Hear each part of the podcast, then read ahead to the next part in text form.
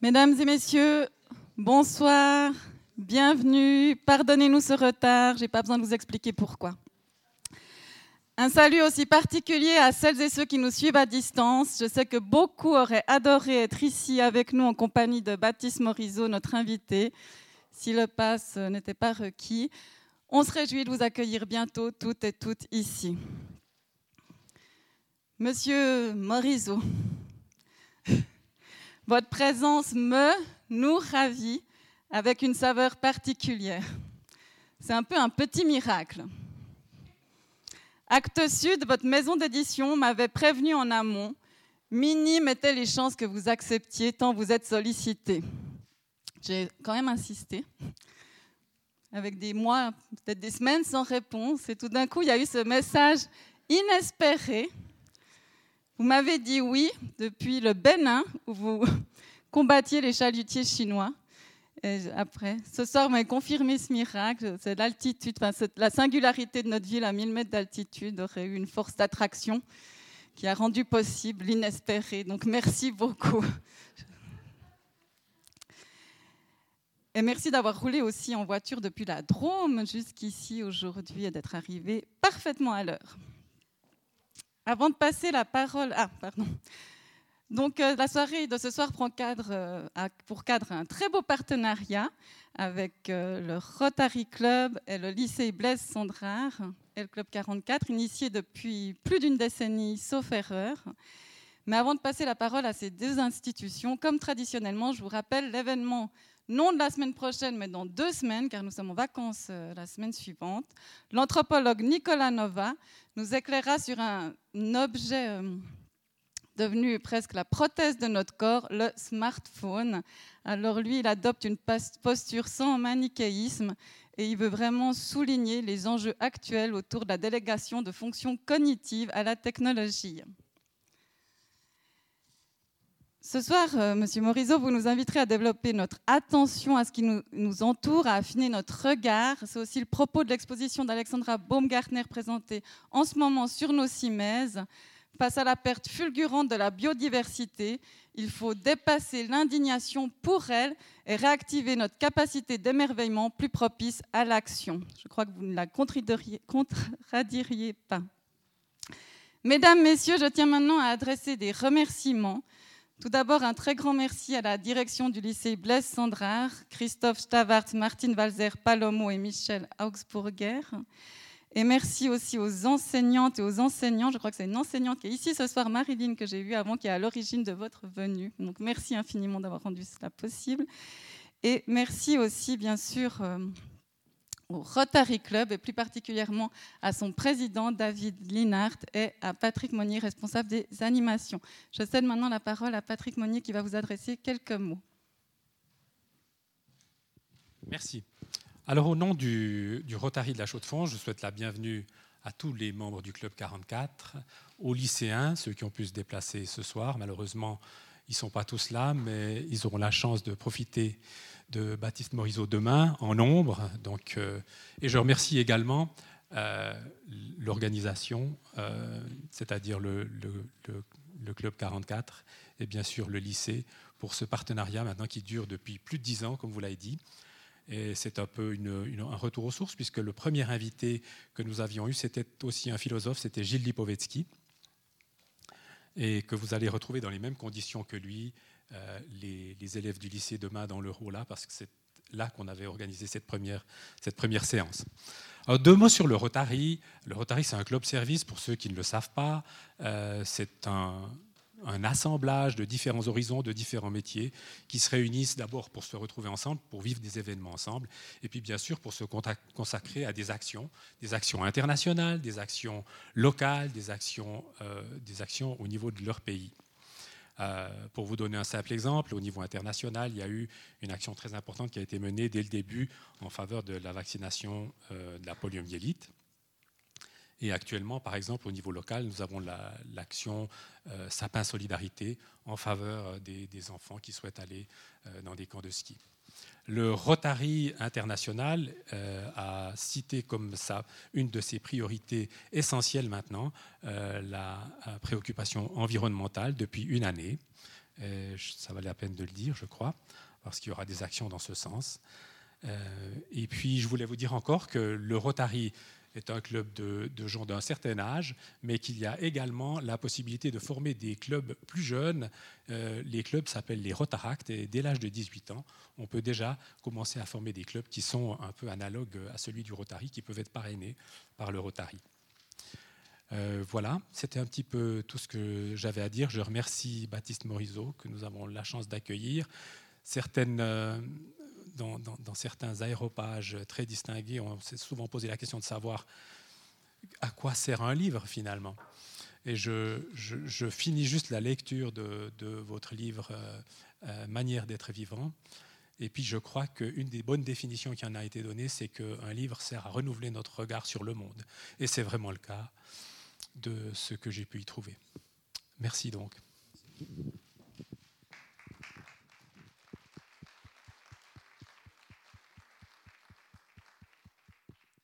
Merci beaucoup. Maintenant, Christophe Stavart, directeur du lycée Blaise Sandrard, va vous adresser quelques mots. Merci Marie-Léa. Mesdames et messieurs, bonsoir. Le lycée Blaise Sandrard est extrêmement heureux d'être euh, associé à cette soirée qui est le fruit, comme cela a été dit, euh, de cette fructueuse collaboration entre euh, le Club 44, le Rotary Club et donc le lycée Blaise Sandrard, et cela depuis plus de dix ans. Donc chaque année, nous avons le privilège d'accueillir à la Chaux-de-Fonds pour une double intervention, l'une au Club 44 et, l'autre euh, au lycée Blaise Sandrard devant un parterre d'étudiantes et d'étudiants, un penseur de renom qui nous aide sur un sujet euh, brûlant souvent à réexaminer nos conceptions, nos représentations et qui, euh, par là même, nous aide aussi peut-être à mieux définir euh, nos actions. Et je crois qu'avec euh, Baptiste Morisot, nous avons ce soir une, chance exceptionnelle car les réflexions qui irriguent toute son œuvre, les réflexions qui irriguent toute son œuvre sont des réflexions majeures et qui provoquent chez celles et ceux qui ont la chance de les découvrir un véritable séisme intérieur, je crois il vous, arrive parfois de citer une phrase de Gilbert Simondon, qui est le philosophe sur lequel euh, vous avez travaillé dans le cadre de votre travail de thèse. Et Gilbert Simondon euh, disait, euh, la chose suivante, c'est une réflexion, me semble-t-il, très profonde. Il disait Chaque époque doit découvrir son humanisme en l'orientant vers le danger principal de l'aliénation. C'est une phrase vraiment euh, euh, qui mérite d'être méditée. Et donc, chez vous, évidemment que le, danger euh, principal de l'aliénation réside, c'est le sens de votre réflexion, dans cette coupure qui s'est constituée historiquement entre les êtres humains et l'ensemble du vivant. Et puis, votre philosophie, évidemment, nous invite à, à, refonder un humanisme euh, qui peut-être lutte contre cette coupure. Et donc c'est ce dont vous allez nous entretenir ce soir et nous nous réjouissons vraiment de pouvoir cheminer avec vous euh, pour euh, découvrir les, enjeux et la portée de ce nouvel humanisme. Donc vraiment, Baptiste Morisot, je vous remercie infiniment d'avoir accepté notre invitation. Nous en sommes très très heureux et puis je remercie donc encore une fois le, Club 44, Marie-Liat Fallen, le Rotary Club, David Linard et Patrick Monnier, euh, qui ont œuvré souterrainement pour faire advenir ce beau moment que nous nous apprêtons à vivre. Donc je vous souhaite à toutes et à tous une magnifique soirée et merci encore à vous.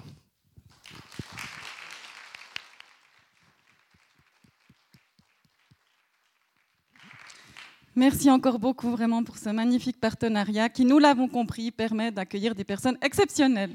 Il y a un malentendu là. Je ne sais pas si je dois encore présenter après les mots de Christophe, euh, notre invité. Je, finis quand même les remerciements. Merci aussi à Xavier Warhol, notre dévoué photographe, et à la librairie La Méridienne. Merci à Agathe qui a euh, préparé, comme traditionnellement, un choix de livre de notre invité. Donc oui, quand même, quelques mots pour poursuivre sur vous, Monsieur Morisot. On l'a compris, vous êtes philosophe et en ce moment enseignant, euh, maître enseignant en philosophie à l'université Aix-Marseille est membre de l'Institut universitaire de France. Je vous avoue, c'était un exercice autant cruel que joyeux que préparer ce mot, car en effet, j'étais trop consciente qu'il est impossible en quelques minutes de synthétiser et de rendre honneur. J'ose plus faire de compliments, j'ai l'impression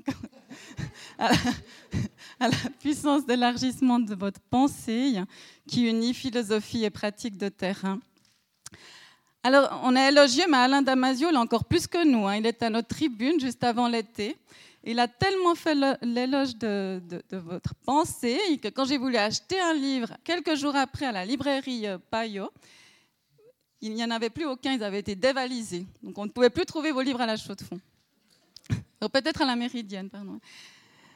Grâce à vous, Alain Damasio nous disait, je le cite, un nouvel horizon de désir avait soudain surgi pour lui, joyeusement libérateur. Être contre n'avait soudain plus de sens. Ça, c'est moi qui paraphrase.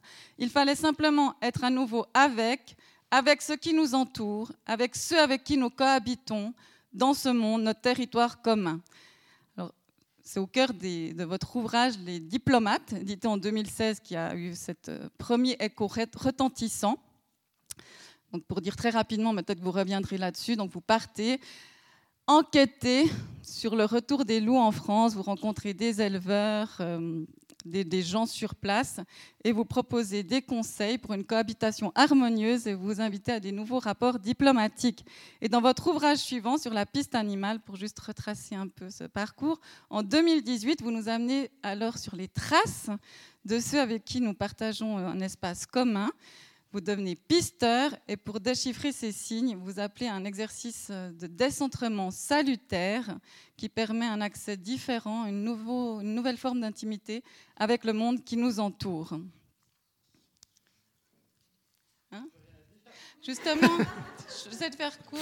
Non, non, non, mais c'est parfait, c'est parfait. Continue, continue, euh, vraiment, je suis ravi. C'était juste pour arriver. Pour, euh, Et, et euh, je disais que justement, ce, pistage, vous le dites de manière très belle, ça m'a beaucoup touché, notre héritage perdu de nos ancêtres, qui nous a peut-être coupé de ce qu'on nomme la nature, et vous l'affirmez, c'est le titre de votre conférence ce soir, en écho à votre livre Manière d'être vivant, que nous sommes évidemment une multitude, une manière d'être parmi une multitude d'être vivant. Je voulais juste souligner ce très beau sous-titre, Enquête sur la vie à travers nous, qui nous invite, pour se relier à la vie ailleurs, à renouer avec notre propre sensibilité.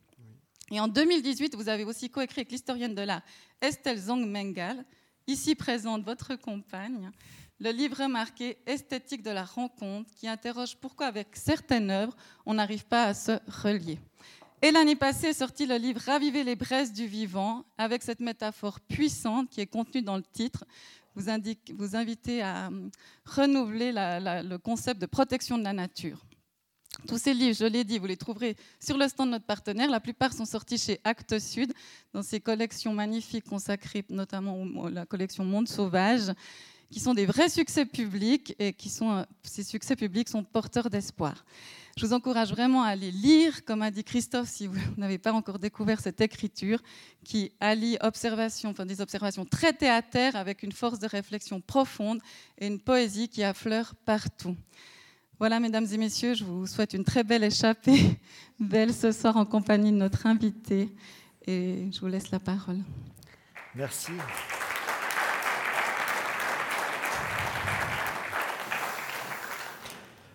Euh, merci beaucoup donc, pour l'invitation. D'abord, euh, pour ce beau partenariat qui me permet d'être là et d'être euh, demain au lycée.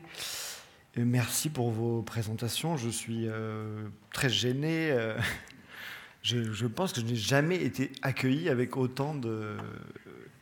Ah non, mais c'est incroyable. Je ne sais, pas, du tout où me mettre en fait. Le problème, c'est que je suis tout seul sur un podium. Donc, euh, non, non, je suis vraiment touché et, par le, fait que donc, je sens que vous, avez vraiment lu et compris euh, ce que je fais. Et ça, c'est assez bouleversant pour un auteur. Parce que c'est pas si courant, hein, en fait. Donc, euh, bon, je vais, je vais commencer parce que sinon on va, rester dans les atermoiements. Euh, mais j'aimerais revenir, repartir de cette phrase, de cette phrase de Gilbert Simondon que vous avez citée parce que D'ailleurs, euh, c'est assez, fascinant que vous, l'ayez prélevé dans le, quand même le, monceau de phrases que j'ai écrites ces sept dernières années, qui commencent un petit peu à s'accumuler, euh, parce que c'est une phrase fondamentale pour moi. Euh, et c'est une phrase qui me permet euh, encore ce soir d'ouvrir le champ de, l'enquête que je voudrais vous proposer. Donc Gilbert Simondon, ce philosophe français sur lequel j'ai écrit ma thèse, écrit cette, formule très intrigante, lapidaire. Chaque époque doit découvrir son humanisme en l'orientant vers son danger principal d'aliénation.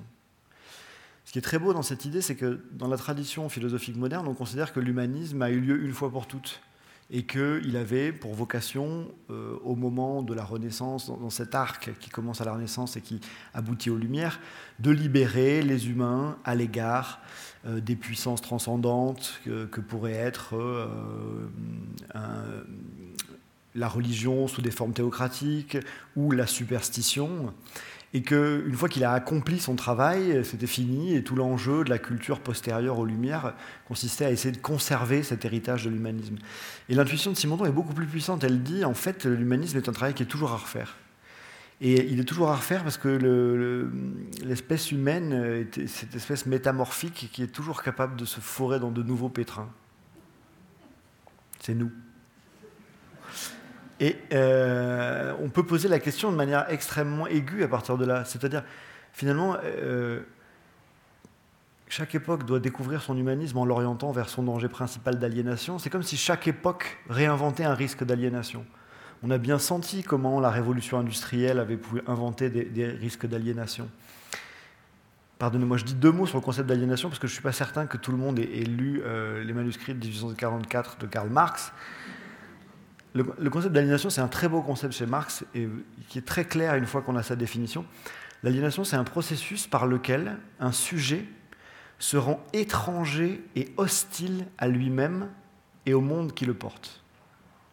Donc l'aliénation, c'est le moment où, par son propre processus, un sujet, que ce soit un individu ou un collectif, euh, devient étranger à lui-même, perd son lien avec ce qui faisait son identité, et en même temps devient hostile à lui-même, devient euh, toxique à lui-même et au monde qui le porte. On a senti comment la révolution industrielle, malgré ses effets d'émancipation, avait pu générer ce genre d'aliénation. On a senti bien évidemment euh, au XXe siècle les risques d'aliénation euh, qui ont pu peser sur une humanité euh, qui s'est engagée dans les grands conflits, les grands conflits mondiaux.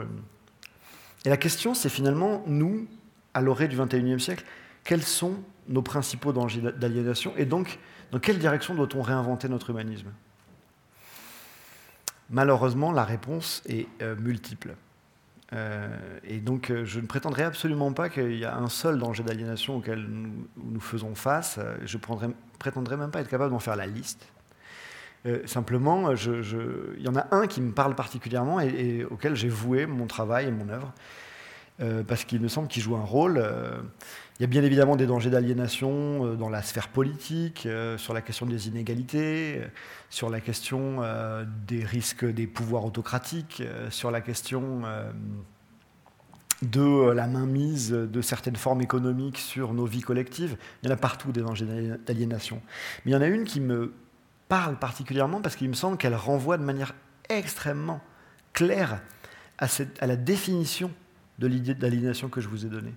Un processus par lequel un sujet se rend étranger et hostile à lui-même et au monde qui le porte. Nous sommes devenus étrangers et hostiles à nous-mêmes et au monde qui nous porte. Mais qu'est-ce qui a bien pu se passer?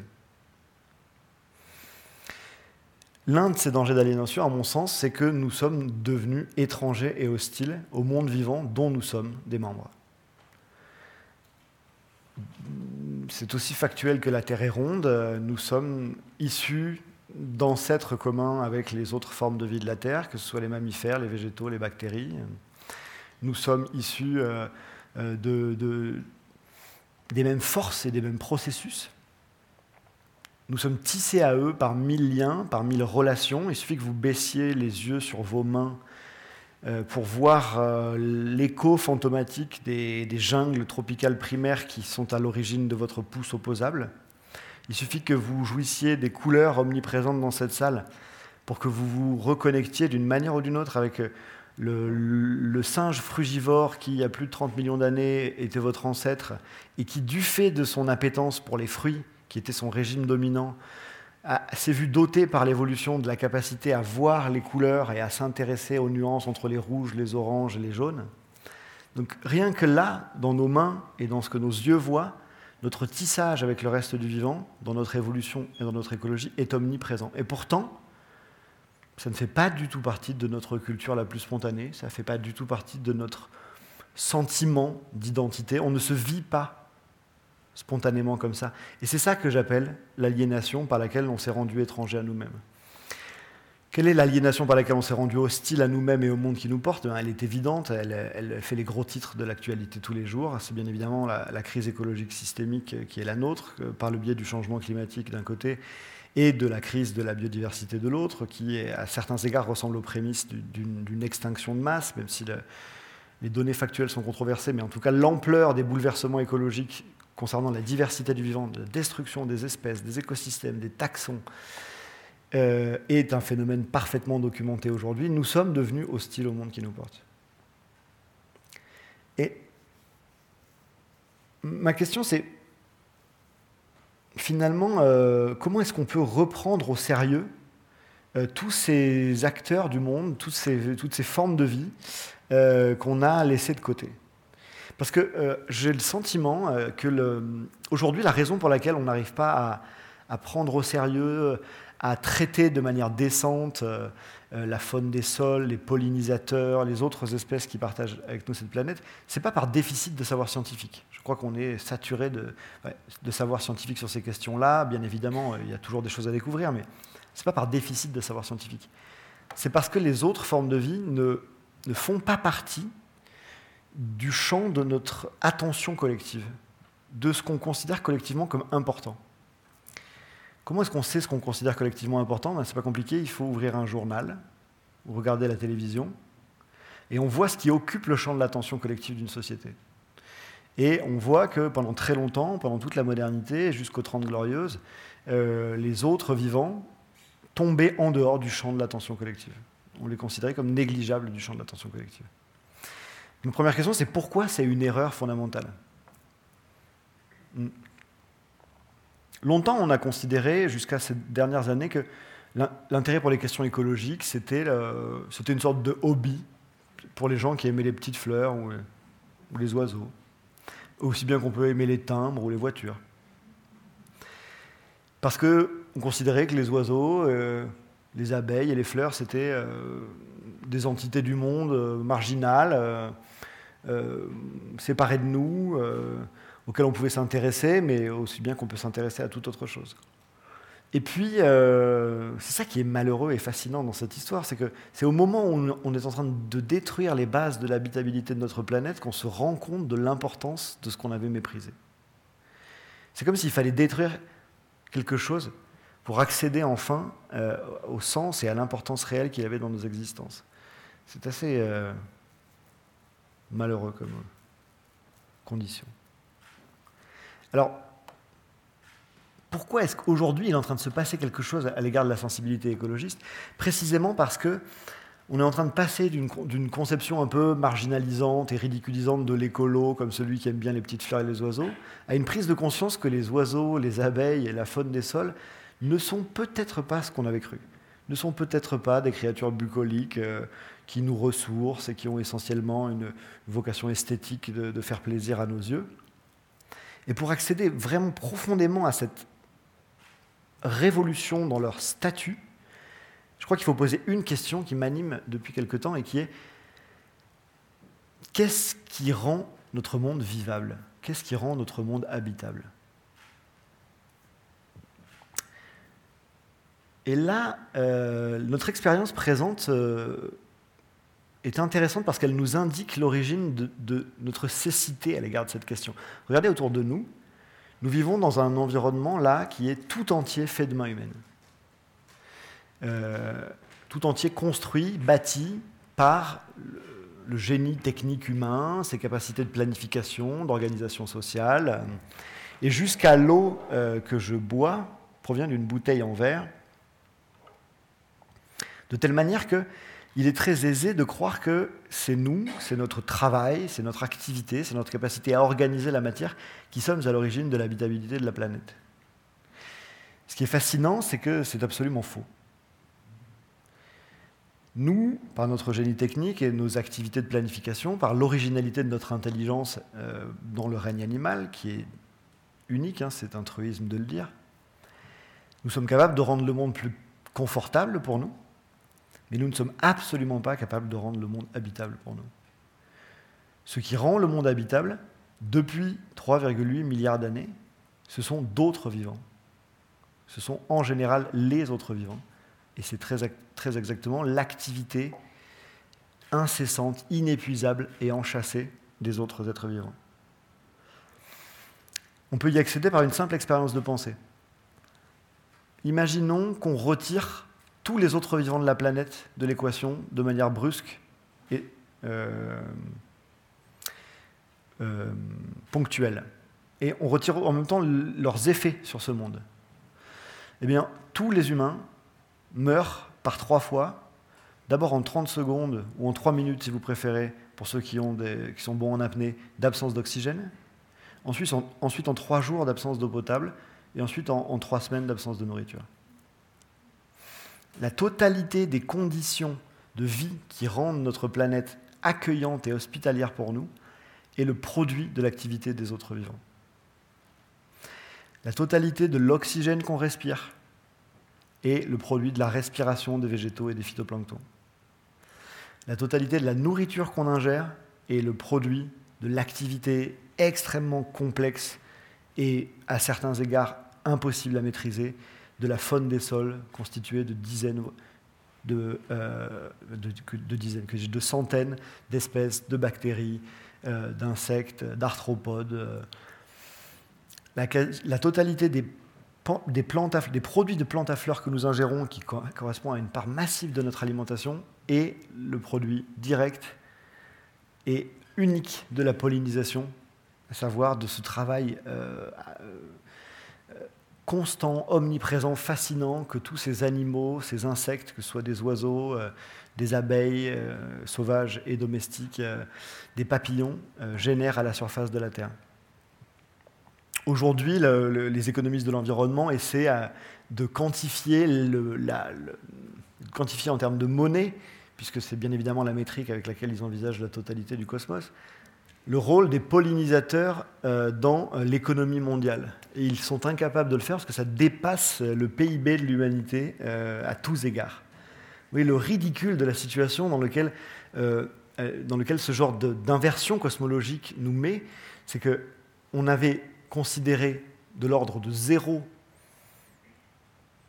je parle en termes économiques, l'action des autres vivants dans le fonctionnement de l'économie, du jour au lendemain, parce qu'on les détruit, on prend la mesure que la totalité du maraîchage et de l'agriculture est absolument dépendante de la vitalité et de la santé de populations d'espèces non humaines, on essaie de les quantifier en termes monétaires et on se rend compte que ça fait exploser les modèles économiques qu'on possède.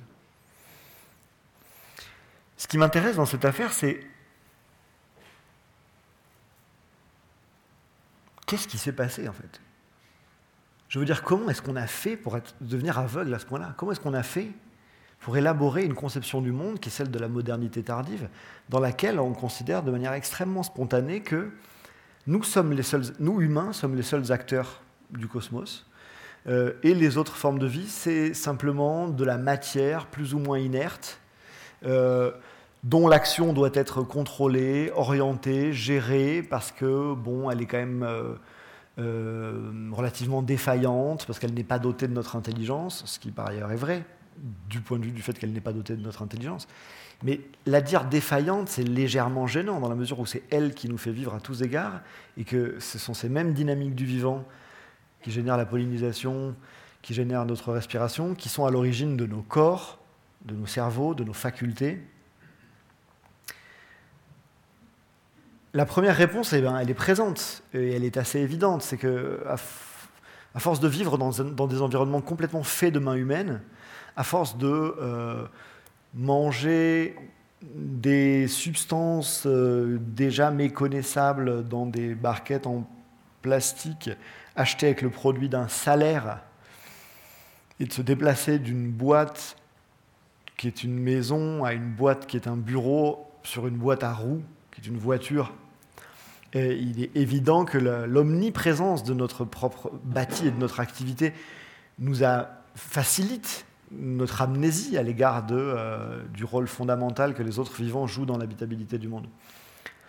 Et ce n'est pas ici une critique, hein, je, fais une sorte de diagnostic sociologique. Euh, de la même manière, euh, la, dévaluation des cultures paysannes, l'hyper-valuation, c'est-à-dire le fait de donner beaucoup d'importance à l'activité, au travail, à l'intelligence humaine dans le produit des récoltes, joue un rôle dans cette invisibilisation du rôle des, autres vivants dans la construction de l'habitabilité de la planète. Mais je crois que ce n'est pas le seul phénomène. Euh, ce qui m'intéresse, euh, c'est de, mettre en scène le, comment dire, le rapport que les humains pourraient entretenir euh, aux autres vivants une fois qu'on a, qu'on a accepté que du, point, que du point de vue de l'habitabilité de la planète, nous sommes des ouvriers, je dirais, relativement secondaires, soyons sérieux. Et un, très grand biologiste qui s'appelle James Lovelock euh, a écrit dans les années 90, dans un texte qui s'appelle euh, The Earth is not fragile, euh, une parabole que je trouve en même temps comique et en même temps extrêmement puissante, qui est la, parabole du délégué syndical du reste du vivant. Il dit le grand enjeu aujourd'hui, c'est que certains humains, ou nous humains en général, devenions délégués syndicaux du reste du vivant. Et dans sa plaisanterie, il y a quelque chose d'assez puissant, je crois, parce que c'est une manière de dire euh, que c'est une manière de reconnaître que, en même temps, nous sommes uniques, nous sommes une espèce unique. Euh, ce que je suis en train de faire là devant vous, euh, l'activité symbolique et l'activité dans ce lieu et l'activité technique illustrent bien l'originalité incompressible de l'animal humain. Et en même temps, cette originalité, euh, n'est pas euh, non plus euh, un gage d'importance fondamentale du point de vue de la grande question du XXIe siècle, à savoir celle de l'habitabilité de la Terre.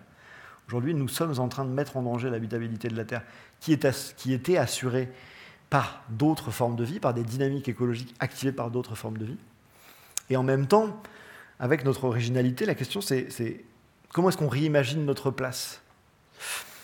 Je vous lis la formule de James Lovelock pour le plaisir.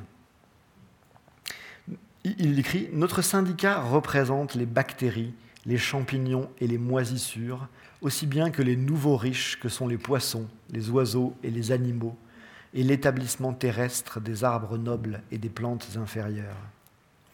En effet, toutes les choses vivantes sont membres de notre syndicat et elles sont en colère contre les libertés diaboliques prises par les gens avec leur planète et avec leur vie. Dans cette euh, parabole, qui est en même temps une plaisanterie et en même temps très sérieuse, il y a quelque chose d'assez intrigant et intelligent qui est une manière de tenir ensemble l'originalité de l'espèce humaine, mais sans lui donner, du fait de notre originalité cognitive, symbolique, une place d'élection euh, qui serait celle d'un souverain de la création ou d'un propriétaire terrien à l'égard de la planète Terre. Euh, l'originalité du vivant humain, c'est pas d'être le, souverain, le maître et possesseur de la création, c'est pas ici d'être l'intendant des ressources planétaires, c'est d'être un ouvrier en habitabilité commune qui est moins important que l'abeille du point de vue de l'habitabilité, mais qui est tout de même un peu plus diplomate et un peu plus combatif contre l'injustice que ne peuvent l'être euh, les arbres, les fleurs, les, les, abeilles euh, et les pollinisateurs. La différence entre un abeille et un humain dans cette parabole un peu comique, c'est que l'abeille est, un, est une forme de vie fascinante, mais pas très revendicatrice du point de vue de ses droits sociaux.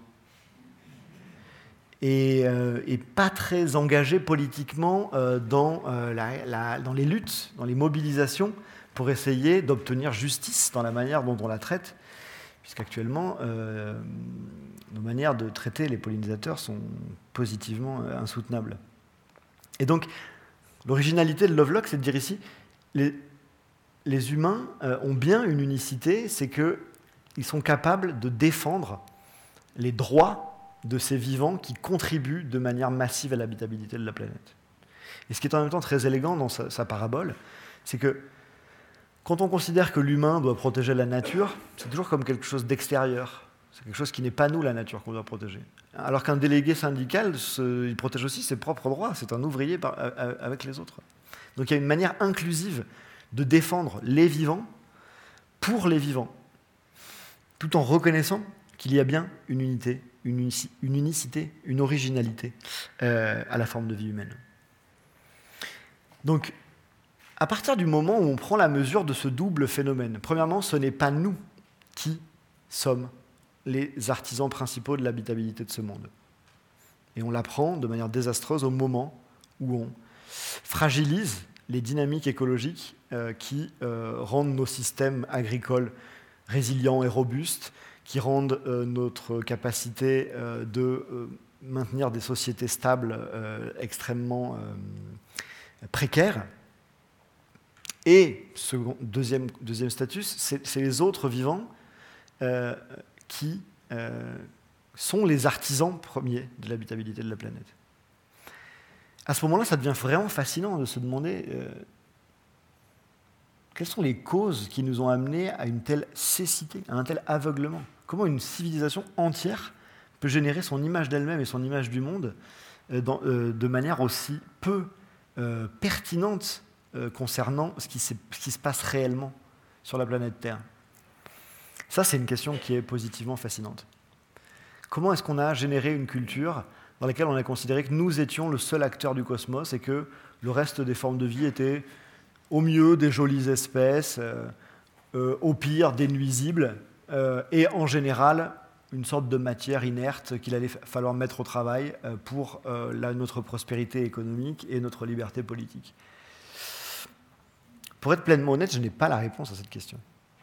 J'y travaille, mais j'aimerais quand même essayer de, l'explorer en quelques mots. Et pour l'explorer en quelques mots, je vais vous proposer une expérience de pensée euh, parfaitement fictionnelle et un peu loufoque, je le reconnais, mais je, crois qu'elle a une productivité intellectuelle. ma question c'est pourquoi, est une espèce euh, s'intéresse aux autres espèces ou pas ou, Pourquoi une espèce, au contraire, s'intéresserait-elle seulement à elle-même? Ça, c'est ma question. Et pour enquêter euh, en éthologie, puisque là on est en train de faire de l'éthologie comparée, on va essayer d'examiner euh, différents types d'animaux, euh, eh ben, il faut imaginer une expérience d'éthologie. Voilà l'expérience que je vous propose. imaginons que un peu partout sur la planète Terre, dans les déserts, dans les savanes, dans les jungles, dans les banlieues, on, on construise des petites tanières dans lesquelles on met des écrans tactiles euh, où les animaux sauvages peuvent venir et sur ces écrans tactiles, il y a ils ont la possibilité de regarder des films ou des séries. Et donc avec leurs truffes ou avec leurs pattes, ils vont choisir le film ou la série qu'ils vont regarder. Aujourd'hui, il y a une pratique qui est très courante euh, dans, chez les, dans, les, jeunes générations qui regardent beaucoup de, de, films et de séries sur Internet. Ça s'appelle le binge watching. Je ne suis pas sûr que vous connaissiez tous. Le binge watching, c'est une pratique vous savez, aujourd'hui, on peut regarder un épisode d'une série, ça dure une heure, puis après, on, lance le second, puis le troisième, puis le quatrième, il suffit d'appuyer sur un bouton. Le binge-watching, c'est le moment où, de manière frénétique, on est tellement pris par la série qu'on n'arrête pas d'appuyer sur le bouton et qu'on passe des heures et des heures à regarder la série en oubliant, de, oubliant d'aller manger, en oubliant d'aller sortir, en oubliant d'aller aux toilettes. Ça, c'est le binge-watching. C'est la, consommation frénétique de séries. Ma question, c'est quel type de série les autres animaux que les animaux humains regarderaient de manière frénétique? C'est ça ma question. Et euh, il est hautement probable que ça nous renseigne beaucoup sur nous-mêmes, vous allez voir. Alors, on peut imaginer. Donc, euh, dans les faits, ce serait un peu coûteux et un peu embêtant pour ces animaux de les soumettre effectivement à cette expérimentation. Donc, euh, on va simplement l'imaginer de manière spéculative et en se référant euh, au savoir généré par ces, passionnés d'animaux que sont les éthologues et qui nous, et qui nous renseignent déjà énormément sur, sur cette question. Par exemple, euh, imaginons la panthère des neiges, euh, dont j'ai suivi le, traces et les parcours dans des environnements très inhospitaliers au, Kyrgyzstan, sur des crêtes entre 4000 et 5000 mètres d'altitude, en très haute montagne, dans des environnements qu'on appelle extrêmes. C'est une espèce extrémophile, la panthère des neiges, qui aime les milieux extrêmes des milieux très minéraux, très granitiques, très venteux, très froids.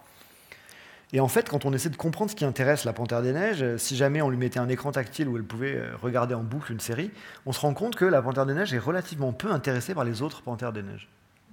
La Panthère des Neiges s'intéresse énormément aux bouquetins, aux ibex, elle s'intéresse beaucoup à ses propres potentiels. Quelques jours par an, euh, le mâle et la femelle s'intéressent l'un à l'autre parce qu'ils ont une sexualité saisonnière, mais le reste du temps, ils s'évitent. Ils sont absolument solitaires. Quelques mois par an, ensuite, euh, la femelle va, dans les séries qu'elle va sélectionner, il va y avoir beaucoup de petits pantérons parce qu'elle euh, s'y intéresse énormément, alors que le mâle, lui, ne s'y intéresse pas. Mais ce qui est intéressant, c'est que dans les séries des panthères de neige, il y a très peu de panthères de neige. Maintenant, on pourrait imaginer ce que ce serait que le binge-watching, donc la consommation frénétique de séries, euh, qu'on pourrait proposer à des singes, par exemple les singes vervés qui ont été énormément étudiés par Seyfarth et Cheney, deux très grands primatologues américains. C'est des singes qui sont fascinants parce qu'ils ils vivent dans les arbres et ils sont en même temps euh, sous, le, sous le risque constant d'être attaqués par trois types de prédateurs. Ça peut être des pitons, ça peut être des panthères et ça peut être des aigles. Et euh, ils ont développé des cris euh, pour s'alerter mutuellement. Donc ils ont un cri spécifique pour nommer le prédateur en question. Et, quand les, autres singes entendent le cri pour python, eh ben, ils ont exactement le comportement pertinent et ajusté pour éviter un python, à savoir remonter dans les arbres. Mais par contre, quand ils entendent le cri pour aigle, ils ont le comportement exactement ajusté qui est de s'éloigner de la canopée pour se mettre pour se protéger. On pourrait imaginer que dans, le, dans les séries que les, singes vervés regarderaient obsessionnellement, il y aurait toujours, ce serait une sorte de thriller interminable dans lequel une sorte de musique un peu glaçante, et il y a toujours le risque qu'une sorte d'agresseur déboule par le haut de l'écran, euh, déguisé en aigle, ou par le côté de l'écran, déguisé en python. Et puis on pourrait s'intéresser au binge-watching spécifique de ces animaux fascinants que sont les chimpanzés, ou les bonobos. Restons sur les chimpanzés. Alors, je pense que les séries que regarderaient les chimpanzés, ça ressemble à une sorte de Dallas interminable avec des conflits de pouvoir, euh, des relations hiérarchiques, des alliances, des trahisons, des intimidations, des histoires d'amour, des tromperies, du sexe, mais saisonnier.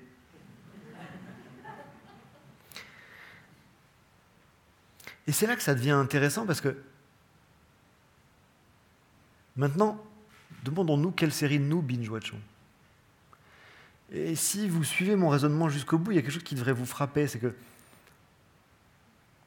les Panthères des Neiges ne euh, regardent pas des séries avec des Panthères des Neiges.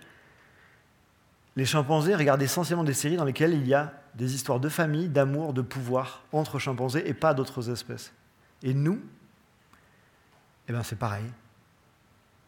Nos films, nos produits culturels sont massivement remplis d'histoires d'amour, de famille, d'amitié, de loyauté, de pouvoir entre congénères humains et elles excluent de manière non pas systématique mais massive les autres formes de vie, nos rapports avec les autres formes de vie.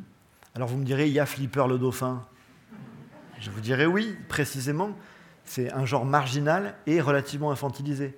Vous me direz, il y a les oiseaux de Hitchcock? Je vous dirais oui, mais c'est une métaphore, les oiseaux dans les oiseaux de Hitchcock. Vous me direz, euh, il y a les documentaires animaliers?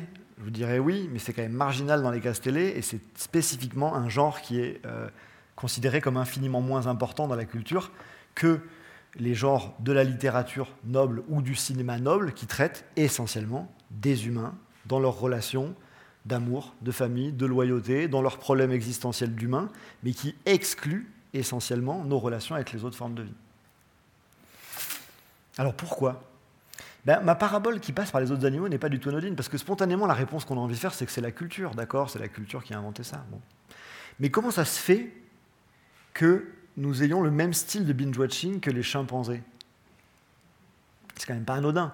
Alors les chimpanzés, plutôt en mode euh, film de pouvoir qui se passerait à la Maison Blanche, et si c'était les bonobos, ce serait plutôt euh, des, films, euh, des téléfilms à tendance un peu plus érotique.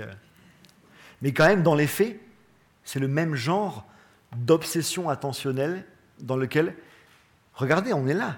Je veux dire, vous êtes intéressé par un congénère et je suis intéressé par d'autres congénères. Comptons le nombre d'animaux non humains, de végétaux. De, les bactéries, ça va être difficile de les compter, elles sont là, mais elles sont relativement peu visibles. D'autres de formes de vie non humaines présentes dans, dans notre espace attentionnel, là, qu'on consacre à quelque chose comme de la culture, des choses qui nous importent. Zéro, il n'y en a pas. Hmm. Il faut savoir, et c'est ça qui est pas du tout inintéressant, c'est que nous partageons avec les chimpanzés et les bonobos une histoire évolutive euh, et, une condition de vie qui est que nous sommes, nous avons été des primates sociaux. L'originalité des primates sociaux, c'est que ce sont des formes de vie qui sont vouées à coopérer et à collaborer dans des relations très complexes. Et parce qu'ils sont voués à collaborer et à coopérer, eh bien, l'évolution va les doter d'extraordinaires puissances à interagir entre eux. Nous, comme les chimpanzés et les bonobos, sommes dotés d'extraordinaires facultés, par exemple, pour décrypter les intentions. Vous êtes en train de le faire et je suis en train de le faire actuellement. Nous sommes en train d'activer des pouvoirs animaux que nous avons en partage depuis des millions d'années avec les autres primates sociaux, qui consistent à essayer de savoir ce qui se passe derrière le visage, essayer de lire dans le visage les signes de ce qui se passe. Par exemple, il y a une dame qui est en train de bailler, et donc moi, en tant que primate social, j'ai la capacité, j'ai la faculté à déterminer qu'il peut-être, faudrait peut-être que j'accélère un petit peu dans ce passage. Autre euh, pouvoir fascinant dont sont dotés les primates sociaux, la, fascination, l'obsession pour le visage.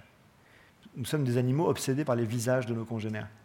Les enfants sont capables de décrypter du visage, alors même que leurs facultés cognitives sont très peu élaborées. Vous dessinez deux points et un trait, et les enfants voient du visage nous, sommes constamment voués, nous, en tant que nous sommes des primates sociaux, à, une, illusion d'optique pardon, qui s'appelle la pareidolie, qui nous, amène à voir des visages dans les nuages, dans les, paysages, dans les pierres.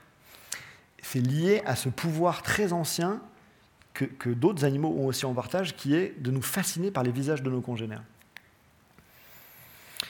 Ce que je veux dire par là, c'est que l'une des raisons pour lesquelles nous sommes nous avons créé une culture dans laquelle on est obsédé par nos congénères, les, êtres de notre espèce, et ces relations de pouvoir, de famille, de loyauté, d'amour.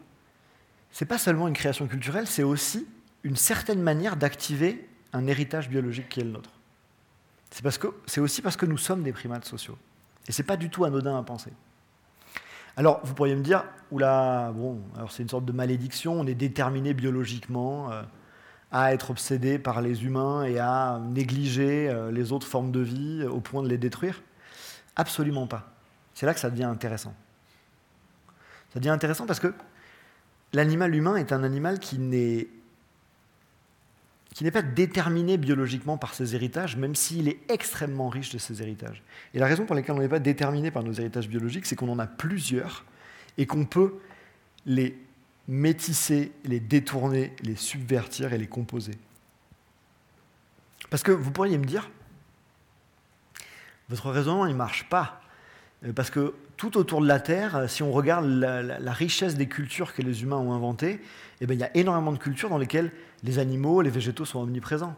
Que ce soit les dieux euh, euh thérianthropes avec des têtes animales euh, de la religion égyptienne, euh, Anubis avec sa tête de chacal, Bastet avec sa tête de félin, que ce soit euh, Ganesh, le dieu hindou, que ce soit les kami euh, et le rôle du renard dans les cultures japonaises, que ce soit bien évidemment l'omniprésence des figures animales dans les mythologies amérindiennes des, des peuples atabascans des Grands Lacs. Donc il y a bien une capacité des humains à être fascinés par les autres formes de vie. Et elle trouve sa place dans l'extraordinaire diversité des cultures qu'on a inventées à la surface de la Terre. D'où ça vient ça? Ça veut dire qu'on n'est pas voué à être obsédé par nos congénères et à se désintéresser absolument des autres formes de vie. Mais il me semble que ce qui est intéressant, c'est que si on enquête vraiment sur l'origine de ce phénomène, on peut faire l'hypothèse qu'il trouve lui aussi son origine dans, un, dans une ascendance animale de l'humain. C'est-à-dire que c'est aussi un héritage de notre évolution que notre capacité à nous intéresser aux autres formes de vie. On n'est pas biologiquement voué à être obsédé par nos congénères. Pour quelle raison? C'est très difficile à expliquer en fait. Parce que souvent l'histoire évolutive, comme c'est une histoire très épaisse de temps, très ancienne, elle est assez obscure. Mais euh, on peut faire référence à deux événements qui jouent un rôle certainement dans cette affaire. Le premier, c'est le moment où, alors que nous étions des, des, primates euh, frugivores et folivores essentiellement obsédés par les fruits et les feuilles, à un moment, nous sommes passés à un régime euh, omnivore, enfin à tendance omnivore. Nous avons ouvert l'omnivorie de telle manière qu'on a, on a dû nécessairement s'intéresser au comportement des autres animaux, des autres végétaux, aux repères dans lesquels les tubercules euh, euh, se plaisaient. Euh, et cet élargissement vers l'omnivorie a dû favoriser dans notre évolution notre capacité à nous intéresser à d'autres formes de vie. Le second phénomène, et celui-là me fascine, je vous l'avoue, c'est que nous sommes des animaux dispersants. Donc nous trouvons notre origine en Afrique de l'Est il y a quelques millions d'années, mais aujourd'hui nous peuplons la totalité de la Terre et la totalité des écosystèmes.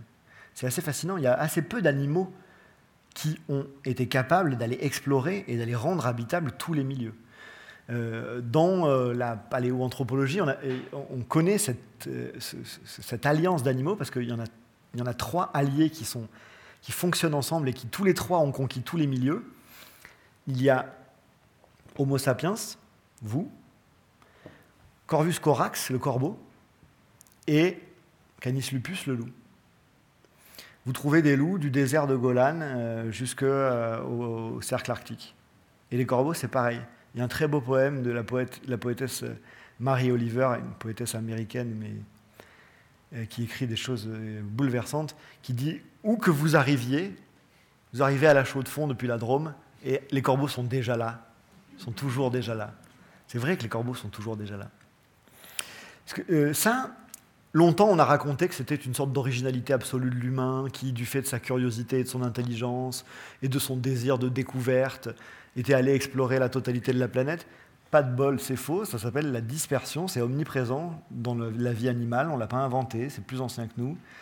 Euh, c'est très beau aussi, mais ce n'est pas une originalité intrinsèque de l'humain. Par contre, même étant partagé, c'est quelque chose d'assez fascinant parce que imaginez nos ancêtres venant d'Afrique, d'un milieu de savane, la première fois qu'ils voient la mer, qu'ils arrivent devant la mer, et la première fois qu'ils voient un dauphin. Imaginez, c'est vraiment une créature fabuleuse, une créature légendaire. Et il faut apprendre qu'est-ce que c'est qu'un dauphin, euh, comment ça fonctionne un dauphin, euh, est-ce que je peux manger un dauphin? Est-ce qu'un dauphin peut me manger? C'est une question encore plus importante. Imaginez dans ce lent voyage dans lequel l'humanité a exploré la totalité des milieux et des écosystèmes de la Terre, à chaque fois, on a dû découvrir qui étaient les habitants, quelles étaient les autres formes de vie, comment ils fonctionnaient, comment ils se comportaient, quels étaient leurs territoires, quelles étaient leurs habitudes, est-ce qu'ils étaient dangereux, comment est-ce qu'on pouvait interagir avec eux, est-ce qu'on pouvait négocier l'habitat d'une caverne avec un ours des cavernes. Il s'avère qu'il est plutôt végétarien, donc ça peut se faire, mais en même temps, il pèse quand même 600 kilos, donc c'est un peu compliqué. Donc, et ça, ça a duré longtemps dans notre évolution. Donc on a toutes les raisons de penser que ce grand voyage par lequel euh, notre dispersion nous a amené à explorer toute la Terre a favorisé notre capacité à nous intéresser aux autres formes de vie, tout simplement parce que la vie était une cohabitation constante avec des populations animales d'une extraordinaire richesse. Imaginez un monde dans lequel on n'était pas tout entier dominant, on ne on voyait pas que des humains toute la journée. Mais toute la journée, vous étiez obligé de rencontrer un grand nombre d'espèces animales et végétales qui n'étaient pas les vôtres. Et vous étiez obligé de rentrer en interaction avec eux. Hmm. Ça veut dire qu'on hérite aussi de cette ascendance-là. Euh, elle a été conceptualisée par un très grand biologiste qui s'appelle Edward Wilson, euh, sous le nom de biophilie, en 1983. Biophilie, l'amour du vivant. C'est un concept qui est un peu obscur, mais qui est tout de même assez suggestif. Il, appelle ça l'affinité que les humains entretiennent spontanément avec les autres formes de vie et les processus vivants. L'intérêt spontané que les humains entretiennent envers les autres formes de vie et les autres, animaux. Euh, les émotions intenses qui peuvent être de l'émerveillement, de la répulsion, de la crainte, mais que les humains entretiennent spontanément à l'égard des autres formes de vie. Il prend souvent l'exemple de l'araignée ou du serpent. Et il prend aussi l'exemple, enfin pas l'exemple, mais c'est un argument euh, de la fascination spontanée et qui est un, invariant culturel des enfants pour les animaux. si vous avez des enfants, eu des enfants, vu des enfants, ça ne peut pas vous avoir laissé indemne. C'est prodigieux. La manière dont euh, ils sentent le mélange de parenté et d'altérité et la manière dont ils sont fascinés par la, diversité de la vie animale. D'après Wilson, c'est une manifestation de cette biophilie. Et donc voilà, voilà le paysage que j'essaie de vous dresser. pour répondre à ma question, comment en est-on venu à inventer une culture qui a minorisé, méprisé, poussé dehors les autres vivants au point de nous intéresser qu'à nos congénères et à nos relations d'amour, de pouvoir, de famille? Eh bien, à mon sens, on hérite de ce double héritage. En même temps, en tant que primates sociaux, on a une tendance spontanée à être obsédé par nos congénères. Et en même temps, en tant qu'animaux euh, biophiles, euh, on a un intérêt aussi spontané pour les autres formes de vie. Et c'est là que la question de la culture devient centrale, et c'est là-dessus que je voudrais conclure. Parce que, à mon sens, le rôle d'une culture, c'est pas simplement d'enregistrer euh, euh, des, héritages biologiques, et c'est pas non plus de créer arbitrairement et de manière complètement libre des contenus culturels. On le voit bien, notre culture est travaillée par, par nos héritages, et nos héritages biologiques aussi. À mon sens, ce qui est puissant dans une culture, c'est que la culture est capable de favoriser en nous certains héritages anciens, certaines ascendances animales au détriment d'autres. Et donc c'est ça la question que je pose. Aussi bien que la modernité a inventé une culture qui a favorisé en nous notre héritage de primates social obsédés par nos congénères, au point d'exclure du champ de la culture légitime, du champ de notre, notre attention collective, les autres formes de vie, leur importance, leur diversité, leur richesse aussi bien qu'on est des héritiers de cette culture-là, centrée sur les humains, obsédés par les humains. Est-ce qu'on ne pourrait pas imaginer une autre culture? Est-ce qu'on ne pourrait pas contribuer à une autre culture qui aurait pour vocation eh bien, de favoriser en nous une autre ascendance qui est notre fascination spontanée pour les autres formes de vie et notre capacité à les prendre au sérieux, notre capacité à inventer envers eux les égards ajustés pour ne pas détruire l'habitabilité de la planète qui nous abrite et ça ne veut pas dire pour autant de se désintéresser des humains, absolument pas. Ça veut dire prendre au sérieux les humains, mais pas comme une espèce absolument séparée, vivant dans un décor de matière inerte, mais prendre au sérieux les humains dans leurs interdépendances avec les autres formes de vie. C'est-à-dire, et c'est ça en fait, pardon, c'est ça en fait l'humanisme qui m'intéresse. C'est ça l'humanisme qu'il faudrait inventer et qui serait la réponse euh, à notre danger principal d'aliénation. Si, notre aliénation avec le, reste de la vie sur Terre nous amène à fragiliser l'habitabilité de cette planète, il faut imaginer un humanisme qui nous retisse aux autres formes de vie, qui leur restitue une importance.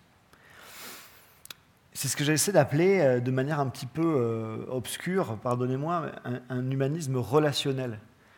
Au sens où très longtemps, l'humanisme a défini l'humain par ses différences fondamentales avec les autres formes de vie en étant obsédé par le propre. Qu'est-ce qu'on a en propre? Qu'est-ce que les autres n'ont pas? On a en propre la technique, l'intelligence, la rationalité, l'entendement, euh, la morale, et tous les autres l'ont pas.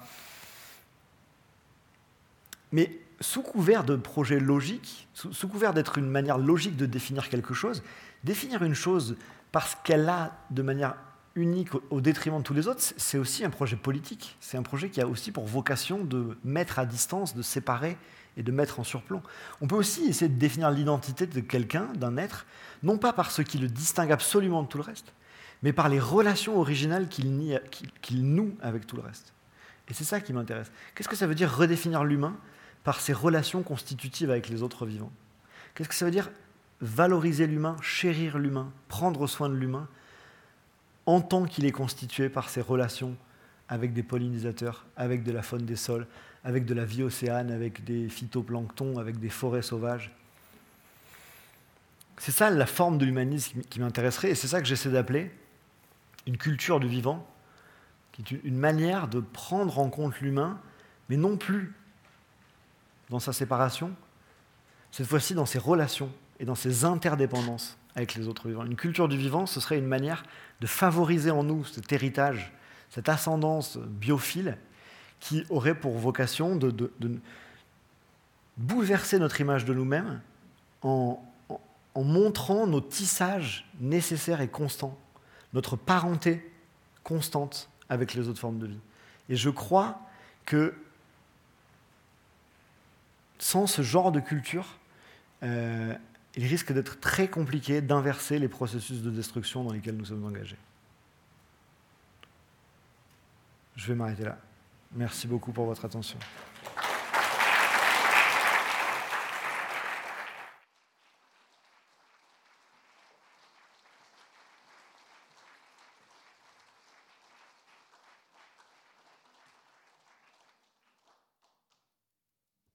Merci infiniment. Il n'y a pas tous les animaux qui étaient à cette tribune qui ont su capter notre attention avec une telle intensité. Et j'ouvre euh, la partie débat. On a 40 minutes. Est-ce qu'il y a? Une première question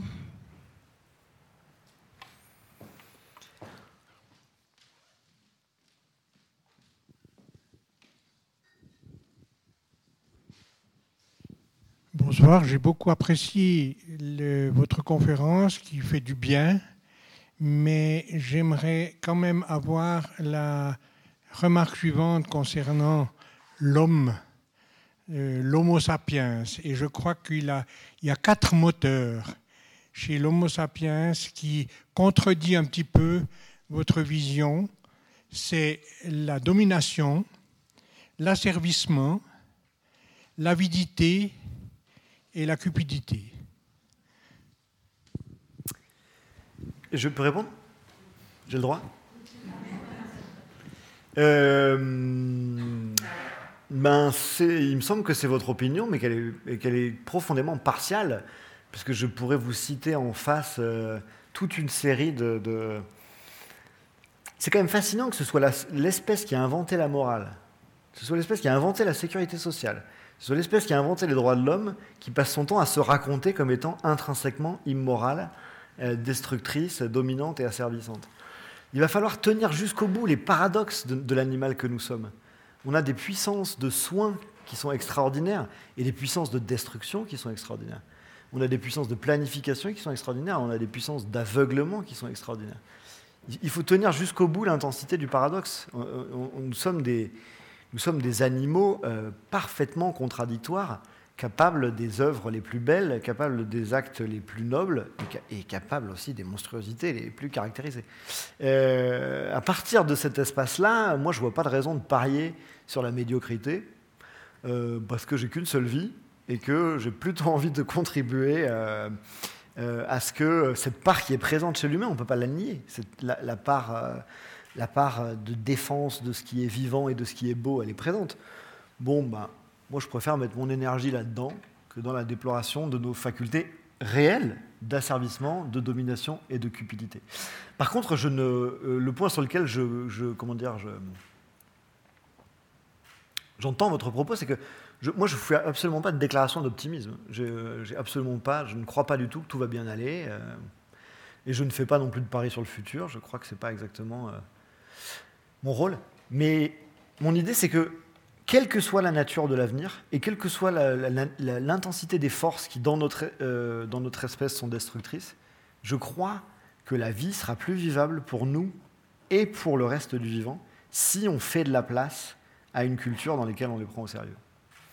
Et ce, quelle que soit l'intensité de l'avidité et de la cupidité qui sont venues présentes. Voilà, c'est ça mon point.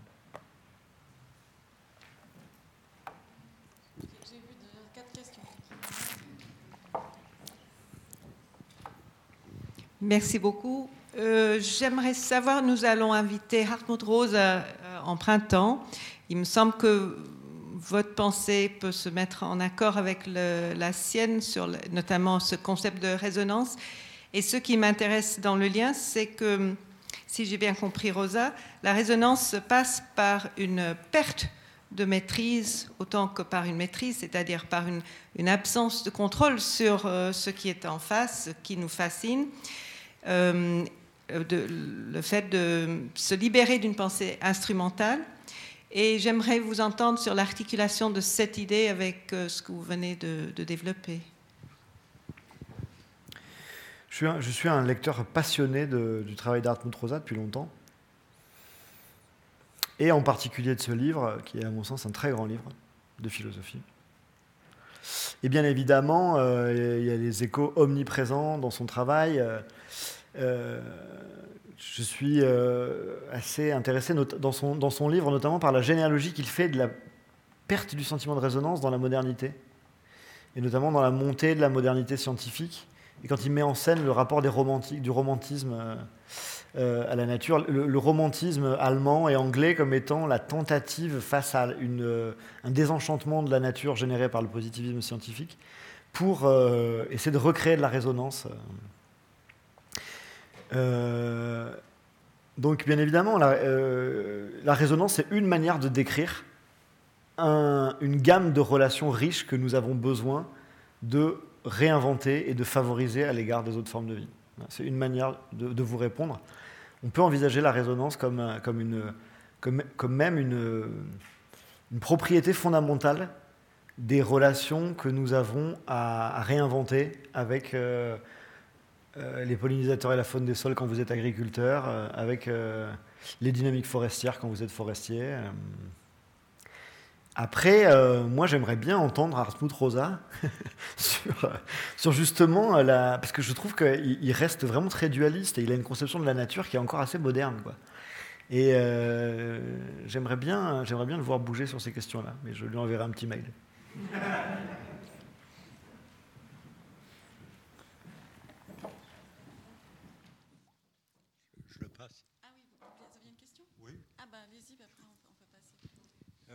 j'ai une question et euh, un étonnement.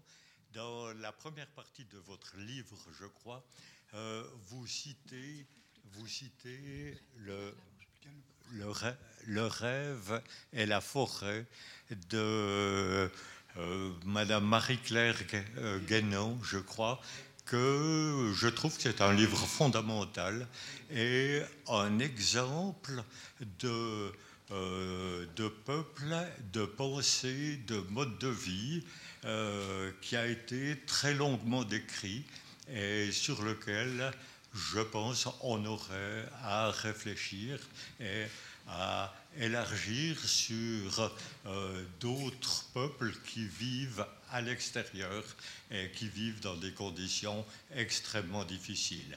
Alors, est-ce que vous pouvez revenir sur un petit moment sur ce livre euh, pour le moment? Je suis vraiment euh, touché et ravi que vous aimiez ce livre. Vous êtes la première personne que je rencontre qui adore ce livre. Moi aussi, j'adore ce livre. C'est un des livres les plus importants pour moi. Le rêve et la forêt de Marie-Françoise Guédon. Un extraordinaire livre d'ethnographie euh, des peuples atabascans en général, donc cette grande ère culturelle qui est aujourd'hui entre le nord des États-Unis et le Canada. Euh, c'est un livre. Euh, je vais essayer de, rebrancher cette considération sur mon propos euh, pour essayer de montrer le paradoxe. C'est un livre qui décrit les modes de vie de le mode de vie, la culture, la pensée de populations qui, qui sont constamment tissées à d'autres formes de vie, animales, végétales, que ce soit des loups, des ours, des caribous, des cervidés, des rivières, des saumons leur mythologie euh, est constamment euh, obsédée par ces animaux-là. Si jamais on leur permettait de binge-watcher des, séries, il n'y aurait pas que des humains avec des relations de pouvoir, il y aurait des saumons, des loups, des ours, des caribous, euh, des aigles. Ce sont des peuples qu'on dit animistes dans la tradition anthropologique, au sens de Philippe Descola. Donc, ce sont des peuples qui considèrent que les, autres formes de vie ont une intériorité. Ça ne veut pas dire qu'ils ont une intelligence comme les humains, mais ils ils possèdent un dedans, ils ont un point de vue, ils ont des intérêts. Euh. Ce qui est en même temps fascinant, c'est que euh,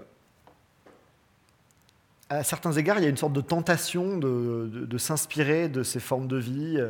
S'en inspirer, ça me gêne un peu, je dirais, de se laisser affecter par ces formes de vie. Et moi, il y a une grande partie de mon travail qui consiste à se demander par quel aspect de l'animisme euh, on peut se laisser affecter.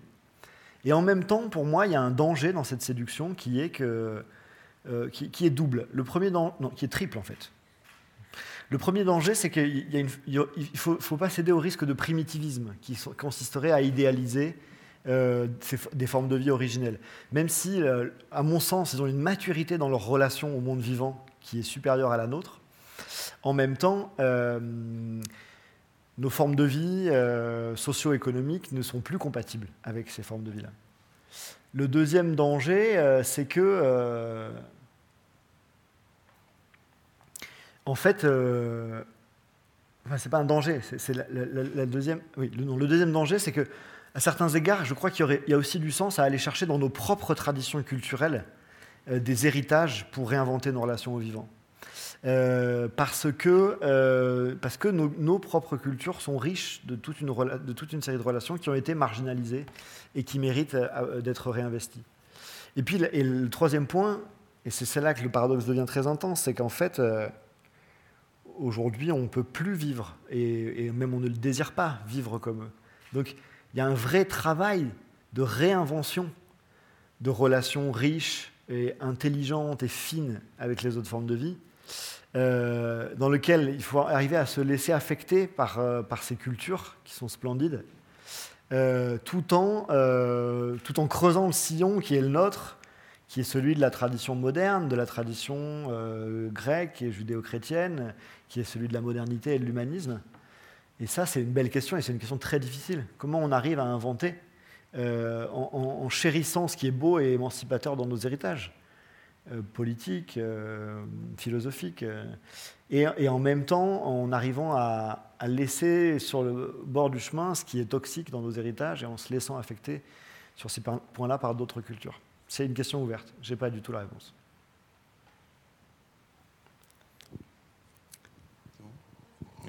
Merci. Euh, j'ai été frappé en vous entendant parler des séries que nous binge-watchions, nous les adultes, par le fait qu'en fait, les, enfants, eux, quand ils binge-watch ou si on les laisse faire, ils vont plutôt binge-watcher des séries avec des animaux. D'ailleurs, vous l'avez dit après. Euh, essentiellement des animaux. Et quand ils regardent des séries où il y a des humains, c'est souvent des méchants. Qui, qui, sont, qui sont des, dangers pour les animaux. Et quand c'est des, des, séries avec des humains ou des, des livres avec des humains, il y a toujours un animal. Il y a un chien. Euh, voilà. Et donc, euh, ça témoigne de cet héritage euh, biophile de, dont vous parliez, mis en évidence par Wilson. Et ça veut dire qu'il est là. Mais ça veut dire aussi qu'il se, il se détruit au, passage à l'âge adulte. Et, donc, qu'est-ce que vous en pensez? Est-ce qu'on peut trouver là des pistes pour essayer de réhabiliter cette autre manière d'être vivant? Puisque apparemment c'est là et il y a juste besoin de ne pas l'abandonner, il n'y a même pas besoin de le reconstruire. Ouais, euh, phénomène fascinant. Phénomène fascinant sur lequel j'ai enquêté euh, avec une éditrice de livres pour enfants, parce qu'en fait, vous pouvez explorer les classes d'âge, les contenus culturels par classe d'âge. Euh, donc, jusqu'à un certain. Donc, si vous regardez les enfants de 0 à 3, puis de 3 à 6, puis de 6 à 9, et vous regardez la place des animaux, leur rôle, leur fonction dans les séries, les films, les livres. C'est fascinant. Donc, au début, donc je vous épargne la classification précise, euh, mais je, vous fais, je vous le brosse à grands traits. Au début, il n'y a que des animaux. Les petits-enfants sont obsédés par les animaux, ils ne veulent pas entendre parler des humains. Euh, ensuite, euh, les animaux sont présents, mais ils s'humanisent de plus en plus. On les habille, ils vont à l'école, ils ont un cartable, ils ont une, ils ont une dinette, ils, ont des, ils, ont des, ils ont des problèmes sociaux. ensuite, les humains commencent à apparaître et dans des statuts ambigus, c'est ce que vous décriviez, phénomène aussi fascinant, souvent euh, un peu négatif, un peu effrayant, c'est l'adulte un peu effrayant. Et puis ensuite, à la préadolescence, l'animal reste, il devient minoritaire et ça devient l'animal domestique du héros qui est un enfant humain, un adolescent, c'est le chien du club des cinq. Donc c'est l'adjuvant qui fait waf waf et qui est très loyal et qui suit gentiment les seuls protagonistes et héros réels de l'aventure qui sont ça y est, c'est fini, c'est maintenant, c'est des humains. Et puis alors après, c'est fini, il n'y a plus d'animaux. Les animaux sont euh, considérés comme une question pas sérieuse et il y, a une machinerie culturelle extraordinairement puissante et violente qui a, pour vocation de les infantiliser. À un moment, et, les, les, ados vous le disent, à un moment, ils veulent plus ils veulent plus entendre parler des animaux. C'est pour les enfants. Ils veulent plus des, animaux sur leur pyjama. C'est pour les enfants. C'est genre, c'est pas du tout un truc arbitraire. C'est vraiment, un produit culturel. Parce que demander à un enfant Guichin, Athabascan euh, ou euh, euh, ce qu'il veut sur son pyjama, il veut des loups et des caribous sur son pyjama. Et jusqu'à jusqu'à l'âge adulte, jusqu'à jusqu'à la maison de retraite, il veut des loups sur son pyjama. Donc il s'est bien passé quelque chose dans notre culture. Euh, donc euh, oui, la, littérature pour enfants et l'évolution de la place respective de l'animal et de l'humain dans la littérature pour enfants manifeste la machine de guerre qu'on a générée pour infantiliser la question animale, pour la stigmatiser, pour la minoriser, et, pour nous, bien nous expliquer ce schéma très simple. Les animaux, c'est pour les enfants, mais quand vous devenez adulte, là, ça devient sérieux, et les questions sérieuses, c'est des humains, et seulement des humains. Euh, il faudrait vraiment creuser l'analyse, on pourrait faire l'histoire de ça, il y a une sociologie de la chose à faire. Mais j'en suis incapable. Mais, euh, mais, bien évidemment, là, il y a un levier. Il y a en même temps un symptôme et un levier. Euh, et moi, ce qui m'intéresse, c'est qu'en fait, même, même, même, nous, nous en héritons. C'est-à-dire que vous en entendez parler. Si jamais vous commencez à vous enthousiasmer pour des questions un peu animales et que vous en parlez dans un dîner ou au café, on vous prend un peu de haut quand même. Pas sérieux, c'est de la sensiblerie, les animaux. Quoi. parlons politique, parlons de choses sérieuses. Et, euh, et, là, il y a vraiment un travail comparatif à faire avec, par exemple, le travail de, Guédon sur, euh, sur les peuples à Tabascan. Parce que pour eux, les questions sérieuses, c'est les questions animales. quand on parle de choses sérieuses, on parle des animaux. Chez les, chez les peuples Hadza, quand on, quand on débat, quand on palabre, les questions sérieuses, c'est les questions animales. Alors, bien évidemment, c'est lié à une forme de vie. Nous, les animaux, euh, c'est du, du, carpaccio de saumon.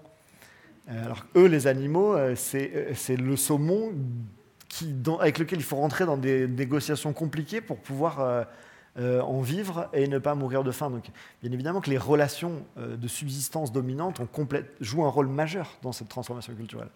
Le problème, c'est que on pourrait raconter l'histoire autrement en disant on est dans la même situation que les Indiens à Tabascan ou Huichin, parce que pour nous, les abeilles, elles sont aussi importantes que pour eux les saumons. Ce sont des acteurs politiques centraux. C'est que c'est eux qui contribuent à l'habitabilité de la Terre et à, la viabilité de notre agriculture. Pareil pour la faune des sols, pareil pour les végétaux et les phytoplanctons, pareil pour les coraux euh, océaniques. Donc il est en train de se passer ce truc très bizarre, que les autres formes de vie complètement minorisées dans notre culture comme de la matière inerte à exploiter, sont en train de redevenir ce qu'elles sont pour les peuples premiers, à savoir des acteurs importants du monde avec lesquels il va falloir négocier la vie commune, parce que sans eux, c'est fini. Mais on peut espérer que la culture y contribue un peu.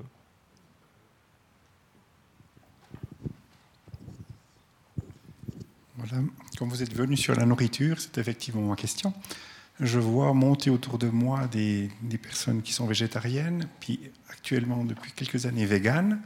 Quelle réflexion vous faites par rapport à ça? C'est un autre type de relation aussi humain euh, et, animaux, là. Oui.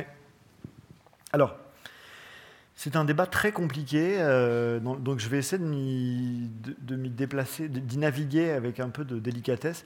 Il faut vraiment distinguer, donc, déjà, les végétarianismes le véganisme, ou les véganismes, comme des régimes alimentaires. Euh, donc il y a mille raisons d'être végétarien, et il y a beaucoup de raisons d'être vegan. Et ça, on peut, il faut le distinguer d'autre chose qui est l'antispécisme comme, théorie. Euh, moi, je ne suis pas. Euh, enfin, je, vous dévoile le poteau rose. Moi, je ne suis ni végétarien ni vegan. Mais je comprends et je respecte beaucoup de raisons d'être végétarien ou vegan. Par contre, je suis philosophiquement pas du tout antispéciste. Je suis en profond désaccord avec l'antispécisme.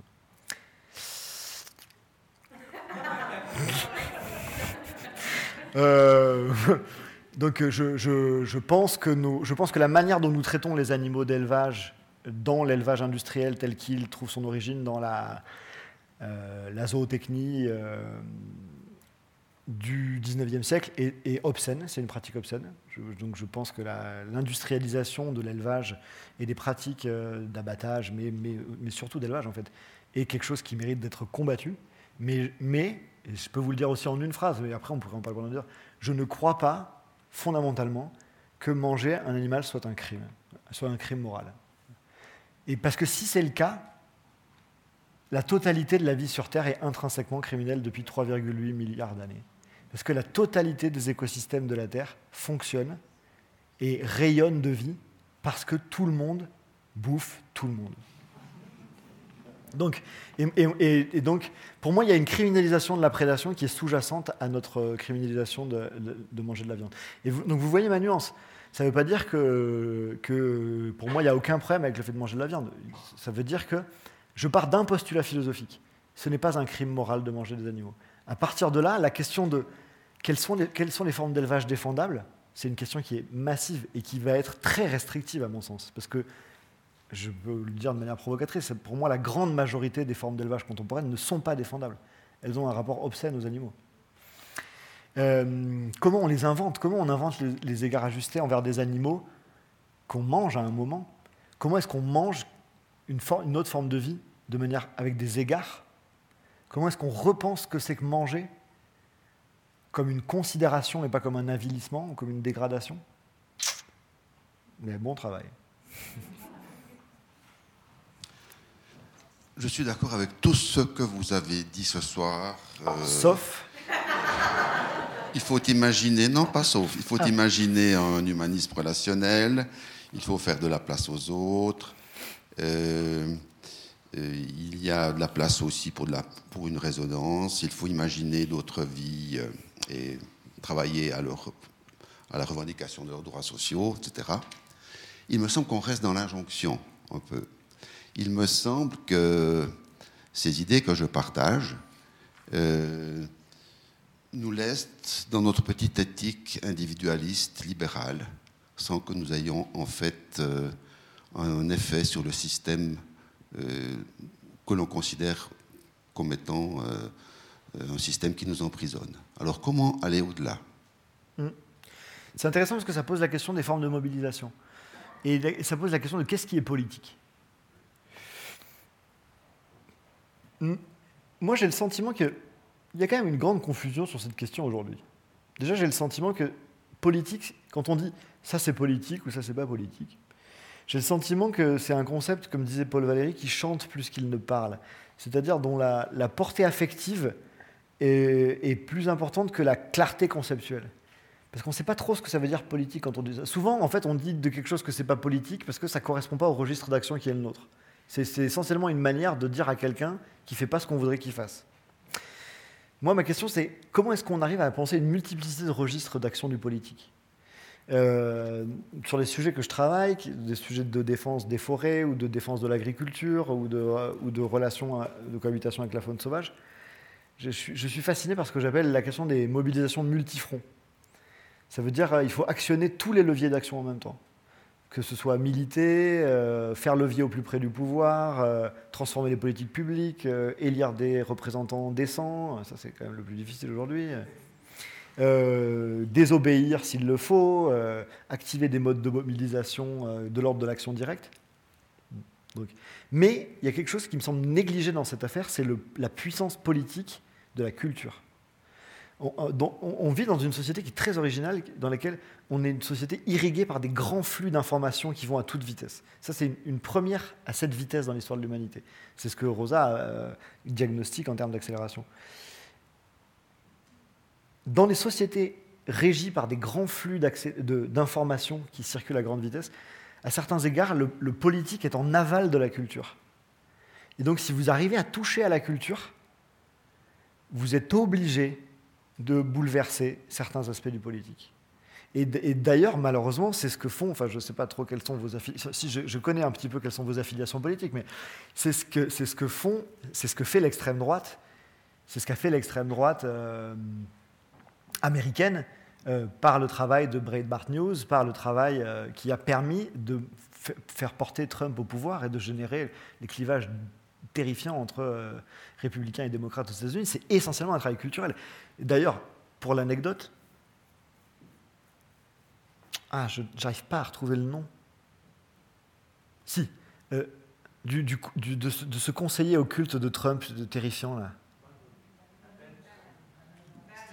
Steve Banner. C'est Steve Banner qui a théorisé le fait que dans des sociétés à flux d'informations très rapides, le politique est en aval de la culture. Donc je viens de vous citer un, idéologue d'extrême droite, je vous demande pardon. Mais, pour le coup, pour le coup et, regardez, vous l'avez évoqué vous-même, regardez la vitesse avec laquelle montent les transformations euh, de nos relations avec euh, les, mœurs alimentaires. Regardez la vitesse avec laquelle euh, les pratiques les plus quotidiennes et les plus évidentes pour nous sont questionnées, deviennent même d'ailleurs sous des formes un peu dérangeantes parfois, euh, culpabilisés sans qu'on comprenne trop pourquoi. Regardez ce concept scandinave qui, qui, est imprononçable pour moi, mais la, honte de prendre l'avion, la civilisation des Trente Glorieuses, c'est tout entier construit sur la possibilité d'aller passer un week-end au Baléares. Et en fait, du jour au lendemain, on se réveille dans un monde dans lequel on a honte de prendre l'avion. Euh, vous, voyez la vous voyez comment l'industrie de l'aviation essaie de multiplier les publicités pour dire mais non, tout va bien, tout va bien, continuer. Ils sentent bien que là, il y, a des leviers de transformation qui sont assez majeurs. Donc, ce que je veux dire par là, c'est que je pense qu'il ne faut, pas négliger la puissance politique des transformations culturelles. Il ne faut pas la surévaluer non plus.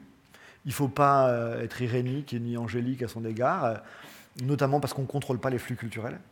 Mais par contre, à côté des, autres formes multiples de mobilisation et d'action collective, je, crois que actionner le levier de la transformation culturelle et ne doit pas être négligé, et pour une raison très simple, c'est que, que, nos adversaires ne négligent pas ce levier quant à eux.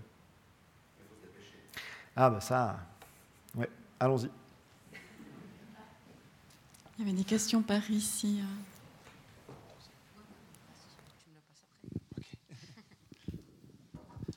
Oui, bonsoir. Alors déjà, merci beaucoup. C'était vraiment hyper intéressant. Euh, j'avais une question qui est euh, peut-être tellement évidente qu'il me faut me la poser. c'est simplement euh, en période de crise sanitaire comme on vit, qui est finalement une question de rapport au vivant, puisqu'on parle aussi d'un organisme vivant qui finalement nous met sous cette pression de se poser la question qui on est aussi. J'aurais bien voulu connaître, si c'est possible, en quelques, enfin, en, quelques euh, analyses, comment euh, on pourrait percevoir ça? C'était ma, c'était en fait le fond de ma question. Ouais. Ah, il n'y en a pas une deuxième? Non. si, j'avais pensé à si le virus du Covid regardait une série, qu'est-ce que ce serait? Donc vous pouvez répondre à celle-là si vous préférez. Génial, question géniale.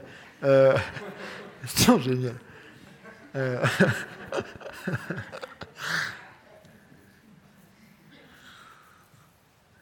alors, non, donc, j'essaie de réfléchir à votre deuxième question, vraiment. Je suis pas un très bon éthologue des virus. C'est compliqué les virus. Hein. Le point de vue d'un virus sur la vie euh, est difficile d'accès. Non, alors, pour être honnête, et j'ai honte de vous le dire, mais je suis obligé de vous le dire, depuis le début de cette crise, euh, j'ai été beaucoup sollicité notamment par la presse pour écrire des tribunes.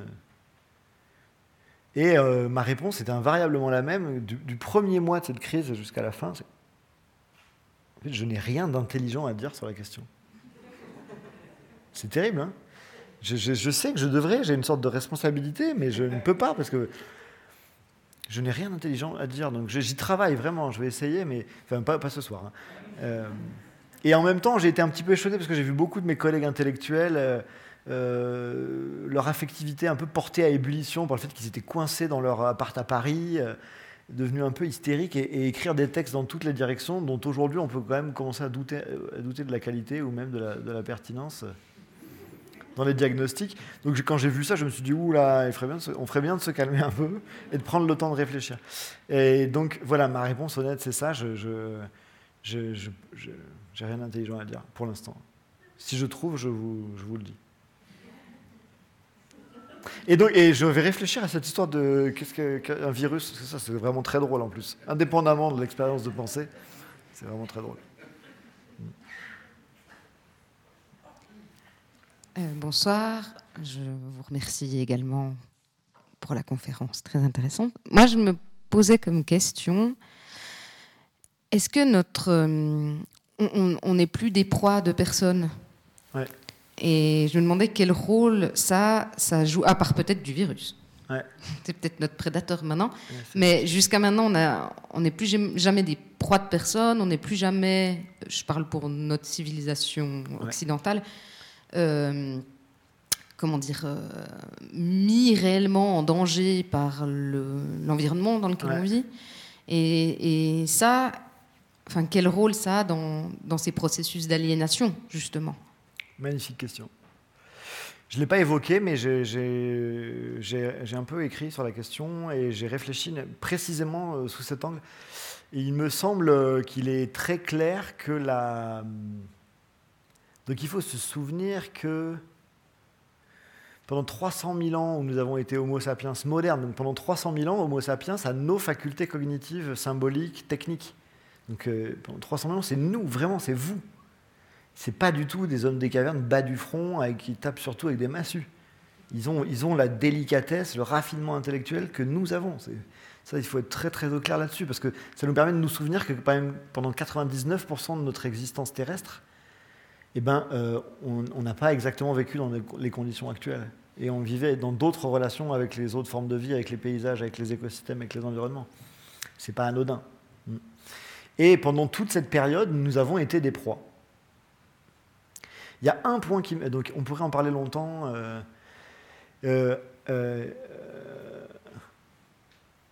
attendez, je calcule mes coups. Si, j'y vais quand même. il y a une très grande philosophe qui s'appelle Val Plumwood, euh, dont vous avez peut-être entendu parler. Ah, magnifique. j'ai écrit un chapitre entier d'un livre qui s'appelle Sur la piste animale, qui répond à votre question. Qu'est-ce que le fait de ne plus avoir de proie fait dans notre compréhension du vivant Et euh, Val Plumwood, c'est une très grande philosophe australienne qui, en plus d'être une très grande philosophe, euh, était une praticienne du, vivant euh, qui, passait beaucoup de temps dehors. Et un jour, elle est sur un, sur un fleuve dans un parc national, le parc national du Kakadu en Australie, et sur un canoë toute seule. Et son canoë est renversé par un crocodile, crocodile qui essaie de la dévorer, qui la saisit par l'aine, qui la fait tourbillonner pour la noyer au fond de l'eau. Elle sort une première fois, elle se fait rattraper, elle ressort, elle revient. Puis elle finit par essayer de comprendre comment il pense. Elle sait qu'à chaque fois qu'elle essaie de s'enlever par le haut, de se retirer de la rivière par le haut, ça active son réflexe de prédation. Alors elle renonce, elle se laisse aller et elle se laisse couler dans l'onde. Et le, crocodile renonce. Elle remonte sur la berge, elle rampe, elle est sanguinolente, complètement. Euh, et elle va réussir à marcher toute seule jusqu'au poste de garde où elle va être emmenée en hélico euh, jusqu'à l'hôpital de la ville de Darwin, ça ne s'invente pas, où elle va être soignée. Et ce qui est très intéressant, c'est euh, le livre qu'elle écrit et qui vient de sortir chez Wild Project, un, éditeur, un très bon éditeur marseillais, un ami par ailleurs, qui a publié mon premier livre. Ça s'appelle Dans l'œil du crocodile. Et elle dit, elle raconte les leçons philosophiques qu'elle tire de, cette affaire. Et elle dit, en substance, en fait, notre civilisation a une sorte de, trauma à l'égard de la dévoration par un autre animal. C'est vraiment un trauma, hein, vous le sentez, quand je vous le raconte, c'est vraiment gênant cette affaire. on a le sentiment qu'il y a un tabou qui est brisé, quoi. ça c'est pas, ça, pas normal. La mort, bon, d'accord, ça se fait, finalement, tout le monde y passe, mais alors se faire dévorer par un animal sauvage, non, c'est pas sérieux. Je veux dire, c'est contre nature. Et, son hypothèse, c'est qu'en fait, euh, bah, si vous regardez, il y a toute une série de cultures pour, les, pour lesquelles c'est pas du tout contre nature. Euh, regardez euh, les, funérailles célestes dans les cultures tibétaines, dans lesquelles on dépose la dépouille des morts dans les tours du silence pour qu'elles soient dévorées par les vautours et les chiens sauvages. Pour regarder toutes les pratiques de, de, mort volontaire dans les sociétés nord-sibériennes, chez les Évènes par exemple. En tout cas, ces familles de peuples dans lesquelles on va restituer sa propre dépouille à la forêt pour faire circuler la chair que la forêt nous a donnée dans notre vie, pour la restituer à la forêt, pour la refaire circuler dans la circulation de la chair. Pardon. Donc ce que ça veut bien dire, c'est que c'est bien un construit culturel de considérer comme un tabou contre nature le fait de dévorer par des animaux. Je ne défends pas du tout que c'est bien de se faire dévorer par des animaux, hein, que les choses soient claires. J'essaie de questionner pourquoi c'est un tabou. Et elle, elle dit, et je, prolonge un peu son raisonnement sur ce point, en fait, on a inventé un mythe suivant lequel nous étions en dehors de la nature, au-dessus de la nature. Et le problème, c'est que ce mythe est faux, puisque dans les faits, nous sommes constamment pris dans des boucles d'énergie, puisque nous partageons avec le reste du vivant euh, l'énergie solaire qui nous est donnée euh, euh, par le Soleil. Donc il faut qu'on invente un mythe qui est factuellement faux. Et elle dit la seule manière pour nous faire croire que ce mythe était vrai, c'était de dire que nous étions, effectivement au sommet de la pyramide du vivant, parce que nous sommes les seuls mangeurs non mangeables. Être, être, vivant parmi les vivants, c'est être un mangeur mangeable. Vous mangez et vous êtes mangé. Et la seule manière de nous faire croire au mythe que nous sommes en dehors de la nature, c'est de nous ériger dans nos croyances et dans notre rapport concret aux écosystèmes en mangeurs qui ne sont jamais mangeables. De telle manière que l'énergie qui circule depuis le soleil, dans les végétaux, dans les animaux, vienne jusqu'à nous mais qu'elles ne repartent jamais nulle part ailleurs. Et elle dit, le, six pieds sous terre, c'est ça. Pourquoi six pieds sous terre? Parce que six pieds sous terre, c'est en dessous de la distance où les charognards peuvent aller creuser pour déterrer vos os. Et elle dit, la pierre tombale, c'est ça. Elle dit, le cercueil en bois imputrescible, c'est ça. Euh, bon, il y a plusieurs, on peut analyser de mille manières hein, ces pratiques funéraires, mais c'est fascinant de les réinterpréter en disant qu'elles ont pour vocation de nous ériger en mangeurs non mangeables. Donc voilà, à mon sens, c'est une manière de, comprendre le rôle de... Euh, et, moi, je vais, même plus loin. Je pense que l'obsession contemporaine pour l'éradication des prédateurs, elle participe de la recréation de ce tabou. Il faut détruire les autres prédateurs de la Terre parce qu'il est inacceptable qu'il y ait d'autres super prédateurs que nous. Il est acceptable qu'on soit euh, mangeur et un peu mangeable. de temps en temps, sur un malentendu. Euh, vais juste Bonsoir. Merci beaucoup. J'avais une question qui est peut-être euh, à côté de la plaque, je ne sais rien, mais c'était, vous parliez beaucoup ben, de la transformation par la culture, de notre euh, vision de, de, hum, la nature et de notre rapport à la nature, et aussi ben, de l'impact des médias, du coup, dans ce, changement. Et puis, je me demandais comment faire pour euh, ben, les personnes qui travaillent dans les médias J'imagine bien qu'il y a des moyens de sensibiliser à certaines formes euh, vivantes, comme les animaux bah, qui ont des oreilles, des yeux, et etc. Et puis euh, d'éviter une certaine forme de vocabulaire comme les grands prédateurs, les nuisibles, et puis ce genre de choses. Mais je me demandais comment faire, si vous avez euh, des suggestions, pour du coup sensibiliser à d'autres formes vivantes hyper importantes qui sont les vers de terre, tout ce qu'il y a dans le sol, les algues, etc qui est mm. beaucoup plus compliqué à faire passer au point de vue culturel quoi, et au niveau euh, dans les médias, etc. Enfin, voilà. Je ne sais pas si euh, y a des perspectives. C'est une très bonne question, mais c'est très difficile de répondre. Je, moi, je, je, pense que. Euh, donc, vous vous souvenez de le, début de cette histoire qui a lieu il y a 3,8 milliards d'années, c'est donc c'est l'origine du vivant, du, du, fleuve du vivant qui est unifié.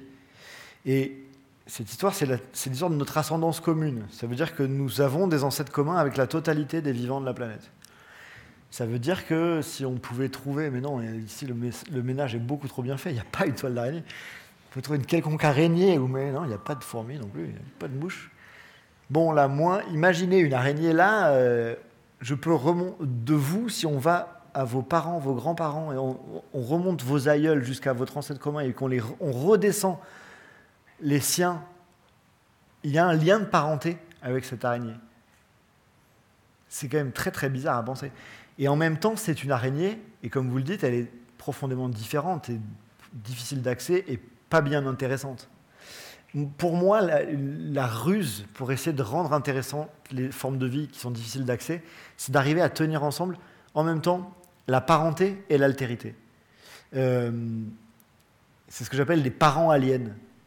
Les autres vivants sont des parents, c'est factuel, et en même temps, c'est des aliens, c'est des formes de vie tellement différentes qu'à beaucoup d'égards, on n'y a pas accès. Enfin, c'est pas traduisible, quoi.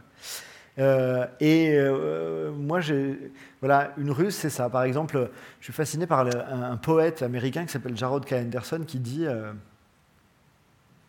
D'accord, on est unique, mais les cachalots sont capables d'entendre la forme des paysages. Les araignées sont capables de tisser des toiles qui sont comme nos, qui sont comme nos immeubles, mais qui pèsent 8000 fois moins qu'elles. Et il dit surtout, cette formule que je trouve parfaite, et les abeilles sont capables de danser des cartes.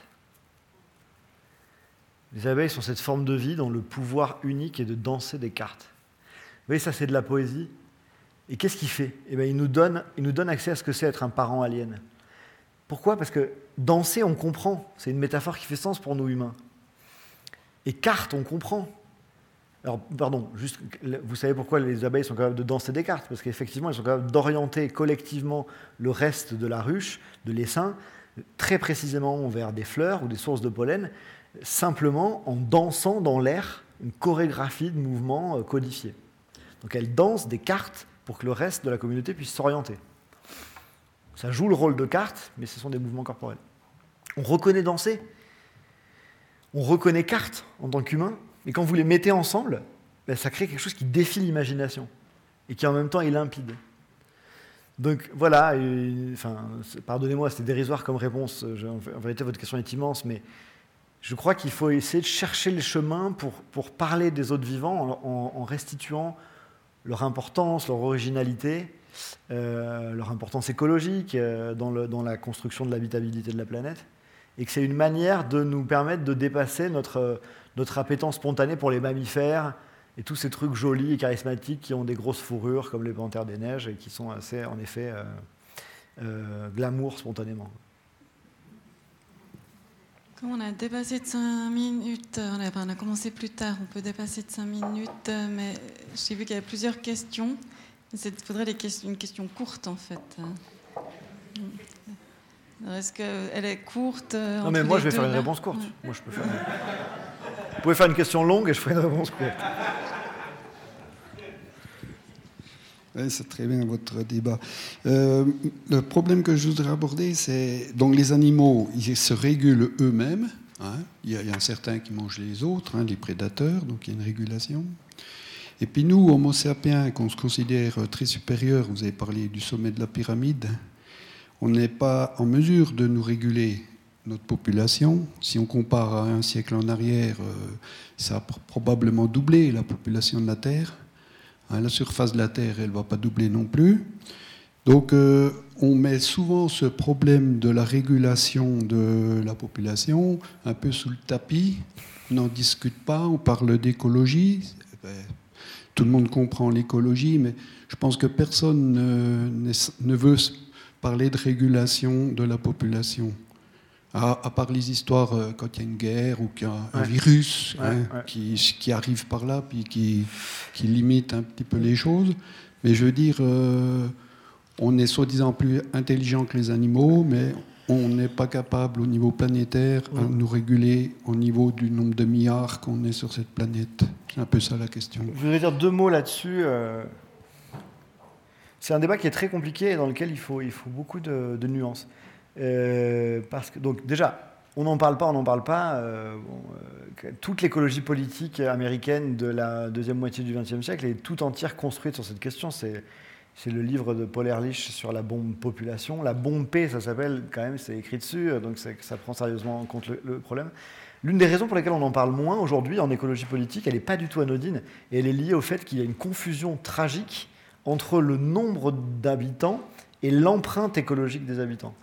Donc je vous renvoie vers l'extraordinaire euh, travail euh, qu'a fait Émilie H dans le livre Ce à quoi nous tenons, euh, où elle synthétise les débats là-dessus. J'espère ne pas me tromper, je crois bien que c'est dans ce livre. dans lequel elle explique qu'en fait, la vraie question, c'est pas le nombre d'habitants, c'est la quantité de ressources, c'est l'empreinte écologique et carbone des habitants. Et donc ça, vous connaissez les, vous connaissez les, euh, les modélisations qui ont été faites. Euh, si tous les humains avaient le mode de vie, l'empreinte écologique des Américains, il faudrait euh, quatre planètes Terre pour nous abriter tous. Mais par contre, si tous les humains avaient l'empreinte carbone de l'Érythrée, ce qui n'est pas forcément souhaitable, à ce moment-là, la question se pose de manière complètement différente. Donc, euh, l'une des raisons pour lesquelles le débat n'est plus central, c'est parce qu'il a tendance à masquer les inégalités économiques et les inégalités de consommation massives dans ce problème. Donc ça veut dire quoi? Ça veut dire qu'il faut inverser la question. La première question, c'est pas combien sommes-nous, c'est quelle est euh, l'empreinte écologique des, populations humaines.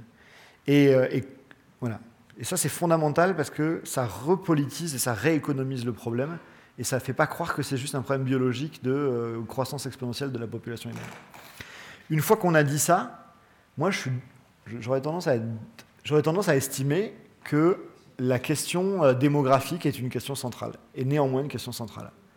Et là, bon, ben, si vous voulez, c'est très compliqué. Hein, euh, bien évidemment, on parle d'éducation, on parle d'éducation des femmes, on parle, c'est les théories qui sont défendues par Jane Goodall actuellement sur la question de l'éducation euh, et de l'émancipation à l'égard de la natalité. Euh, il y a toute une série de, dossiers qui sont ouverts et qui doivent euh, comment dire, correspondre à des politiques d'émancipation et pas à du malthusianisme brutal tel que ça a pu être ici et là. Mais je crois que cette question démographique stricte est inféodée à la question de l'empreinte écologique et c'est ça le problème le plus important.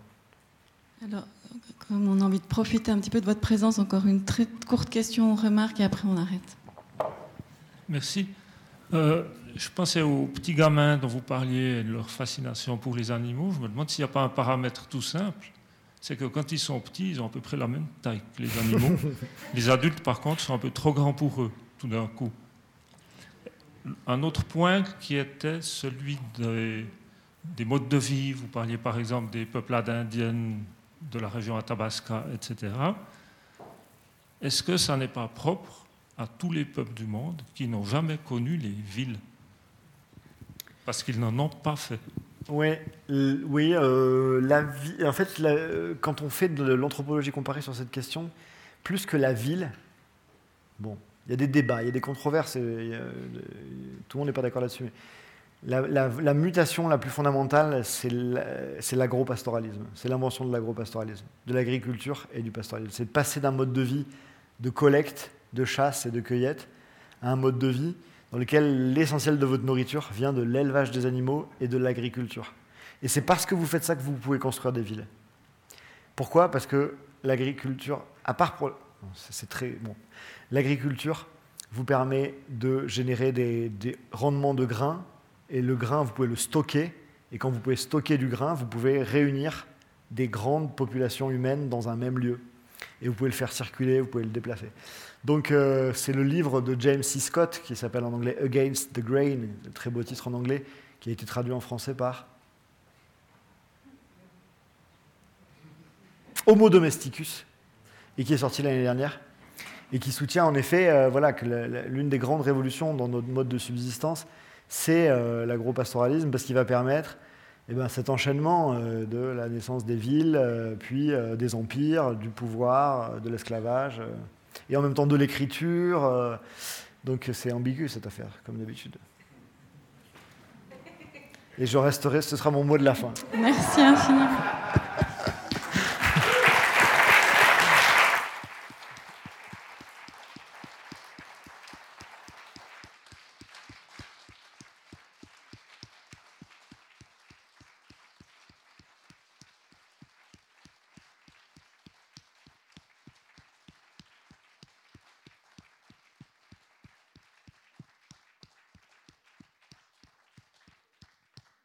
Merci infiniment, immense privilège vraiment de vous recevoir. Par définition, les miracles ne tentent pas à se répéter, mais espérons-le cette fois.